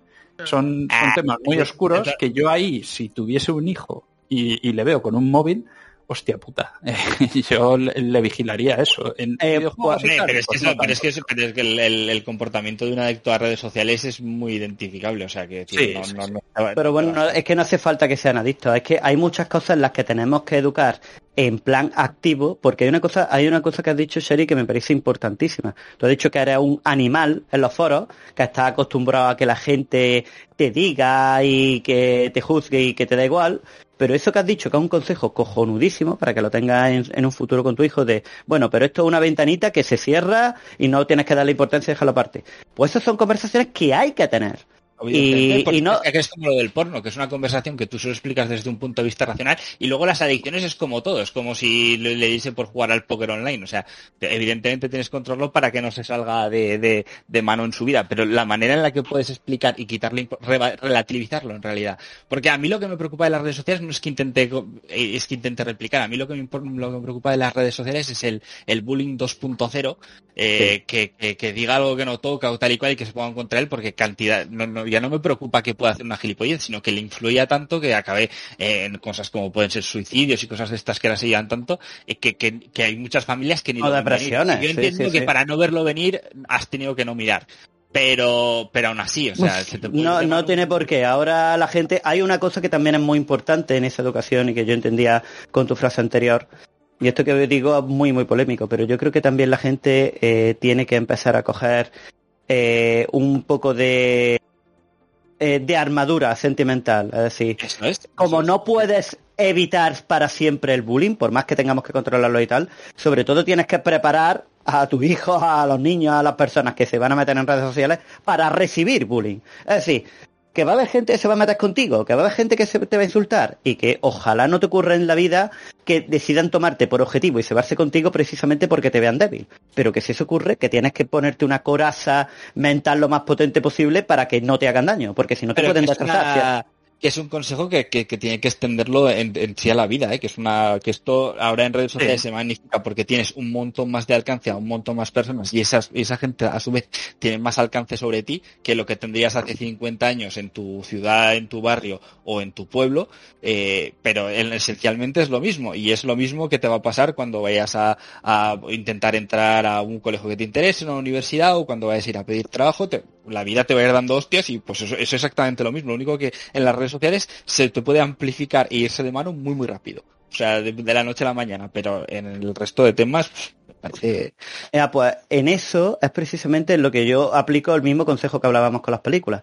Si el tema va a ser que van a coger un móvil tarde o temprano y van a meterse en redes sociales tarde o temprano y van a eh, mirar cosas que tienen peligro tarde o temprano, lógicamente no lo vas a exponer tú antes de tiempo. Pero al final, si tienes que tener esa conversación, lo importante está en que la tengas, no en que intentes retrasar el momento todo lo posible. Lógicamente hay que medir, pero lo importante está en que la conversación esté, no en la edad a la que lo permite. Que parece que el debate importantísimo es a qué edad dejo a mi hijo tener un móvil, a qué edad dejo a mi hijo que vea tal o cual película, y el debate más importante acaba siendo es en qué condiciones va a dejar que lo haga. Y qué preparación le va a dar, por lo menos en mi opinión personal, vamos. A mí el tema que no puedo controlar y que me parece que simplificaría las cosas, o a lo mejor no, ¿eh? porque socialmente a lo mejor no sería el caso, pero el tema de, la escuela y demás es un tema que, y, la cantidad de cosas que, que, se va a traer de allí va a depender mucho del medio social y yo siempre he pensado escuelas mixtas y tal y cual, pero el tema del nivel social y, lo que puede entrar de la escuela no lo había pensado yo nunca y, y de repente me encuentro a mí mismo un poco clasista. Eh, mm. De todas formas, ten cuidado porque esa eh, esas eh, opiniones clasistas que, tienen mucho de, realidad. Lo cierto es que con compañeros de distintas edades y compañeros de distintos entornos, sobre todo el, tema del entorno, se pueden llevar cosas chungas. Pero que al final, para mí me suena muy parecido a lo del PEGI y demás. Son las opciones cómodas para los padres para que intenten evitar. Lo cierto es que si tú llevas a un hijo a un colegio un poco más pijito para que se quiten de ciertos contactos, no va no va a limitar totalmente qué tipo de contactos tenga, eh, y al final, tarde o temprano, va a tener influencias de más o menos las mismas cosas, aunque sean unos años más tarde. Entonces, lo más, yo creo que el papel más importante de unos padres ahí, sobre todo, va a ser estar, estar con ellos, para ver cuándo les llegan las distintas influencias y de qué tipo son. Principalmente, yo, además he estado trabajando en colegios de, de, perfiles muy distintos, tanto de clases muy altas como de clases más bajas, y evidentemente se nota que están expuestos los niños y cómo funciona la educación en las casas y demás, pero que las mejores educaciones que he visto, se ha visto que estaban los padres muy encima cuando están los padres muy encima y los padres tienen un cierto nivel eh, cultural, eh, pues se nota. Y cuando no están encima, pues se nota mucho. Bueno. Muy bien, ¿eh? Os felicito, muy guapo el debate, ¿eh? Pero esto va a quedar para el programa. Porque... Yo lo dejaría. Y de hecho, estaba pensando el otro día, cuando eh, esto ya lo, lo, si quieres lo dejas, si no, no, pero estaba pensando el otro día con la tontería que a lo mejor para Patreon o programas especiales o lo que sea, pero nos, cosas, eh, medios que no son eh, videojuegos podríamos también incluirlos. Estaba pensando con lo flipados que estábamos el otro día con Maverick, podríamos hacer un, mi primo me ha dicho eso hace ya, me lo dice cada semana, cosas así. Salimos de Best No, pero a ver, no, hicimos no, con obligación de hacer algo, sino una cosa que nos gusta a todos. yo es que los mejores debates son cuando estamos animados y nos apetece hablar del tema. Entonces, con cosas de estas que... Fue lo que mi primo me dijo cuando terminamos de Top Gun. Dice, tío, ¿por qué no de vez en cuando en el podcast metemos, yo qué sé, cosas que nos gusten mucho de series? Y dije, pues... ¿Tú has visto Top Gun? Cara. No. Pues. Ninguna. No, da igual. Yo tampoco. ninguna. Yo la 1 no. Bueno, la 1 se me había olvidado cuando éramos chicos. no sé, ¿sabes? Como no, si fuera como muy bien. La 1 se ve muy bien. Mira, de la Pero... Sí, la, la, vi yo hace un par de días, está chulísima. Gáname, si, si puedes, pues te apetece ir al cine con Carmen y eso, de verdad. Que yo, tú sabes lo que pienso de ir al cine y eso, ¿eh? Lo he dicho muchas veces. No, no, si yo voy al cine todas las semanas. Pues tocan para adelante. ¿Pero qué ves? ¿Qué ves en todas las semanas? ¿Cómo no has visto Top Gun? ¿Qué hay en la pues cartelera antes de todo? La semana, esta semana hemos visto Black Phone, que no está mal, la verdad.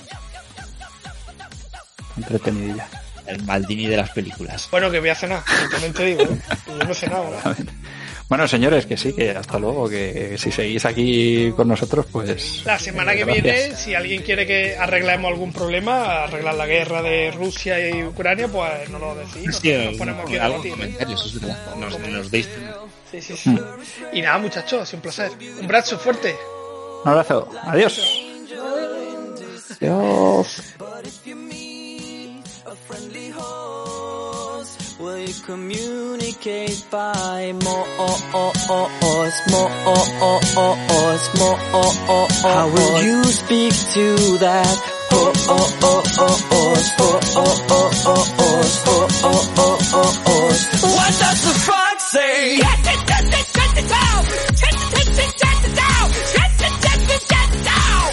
What the frog say?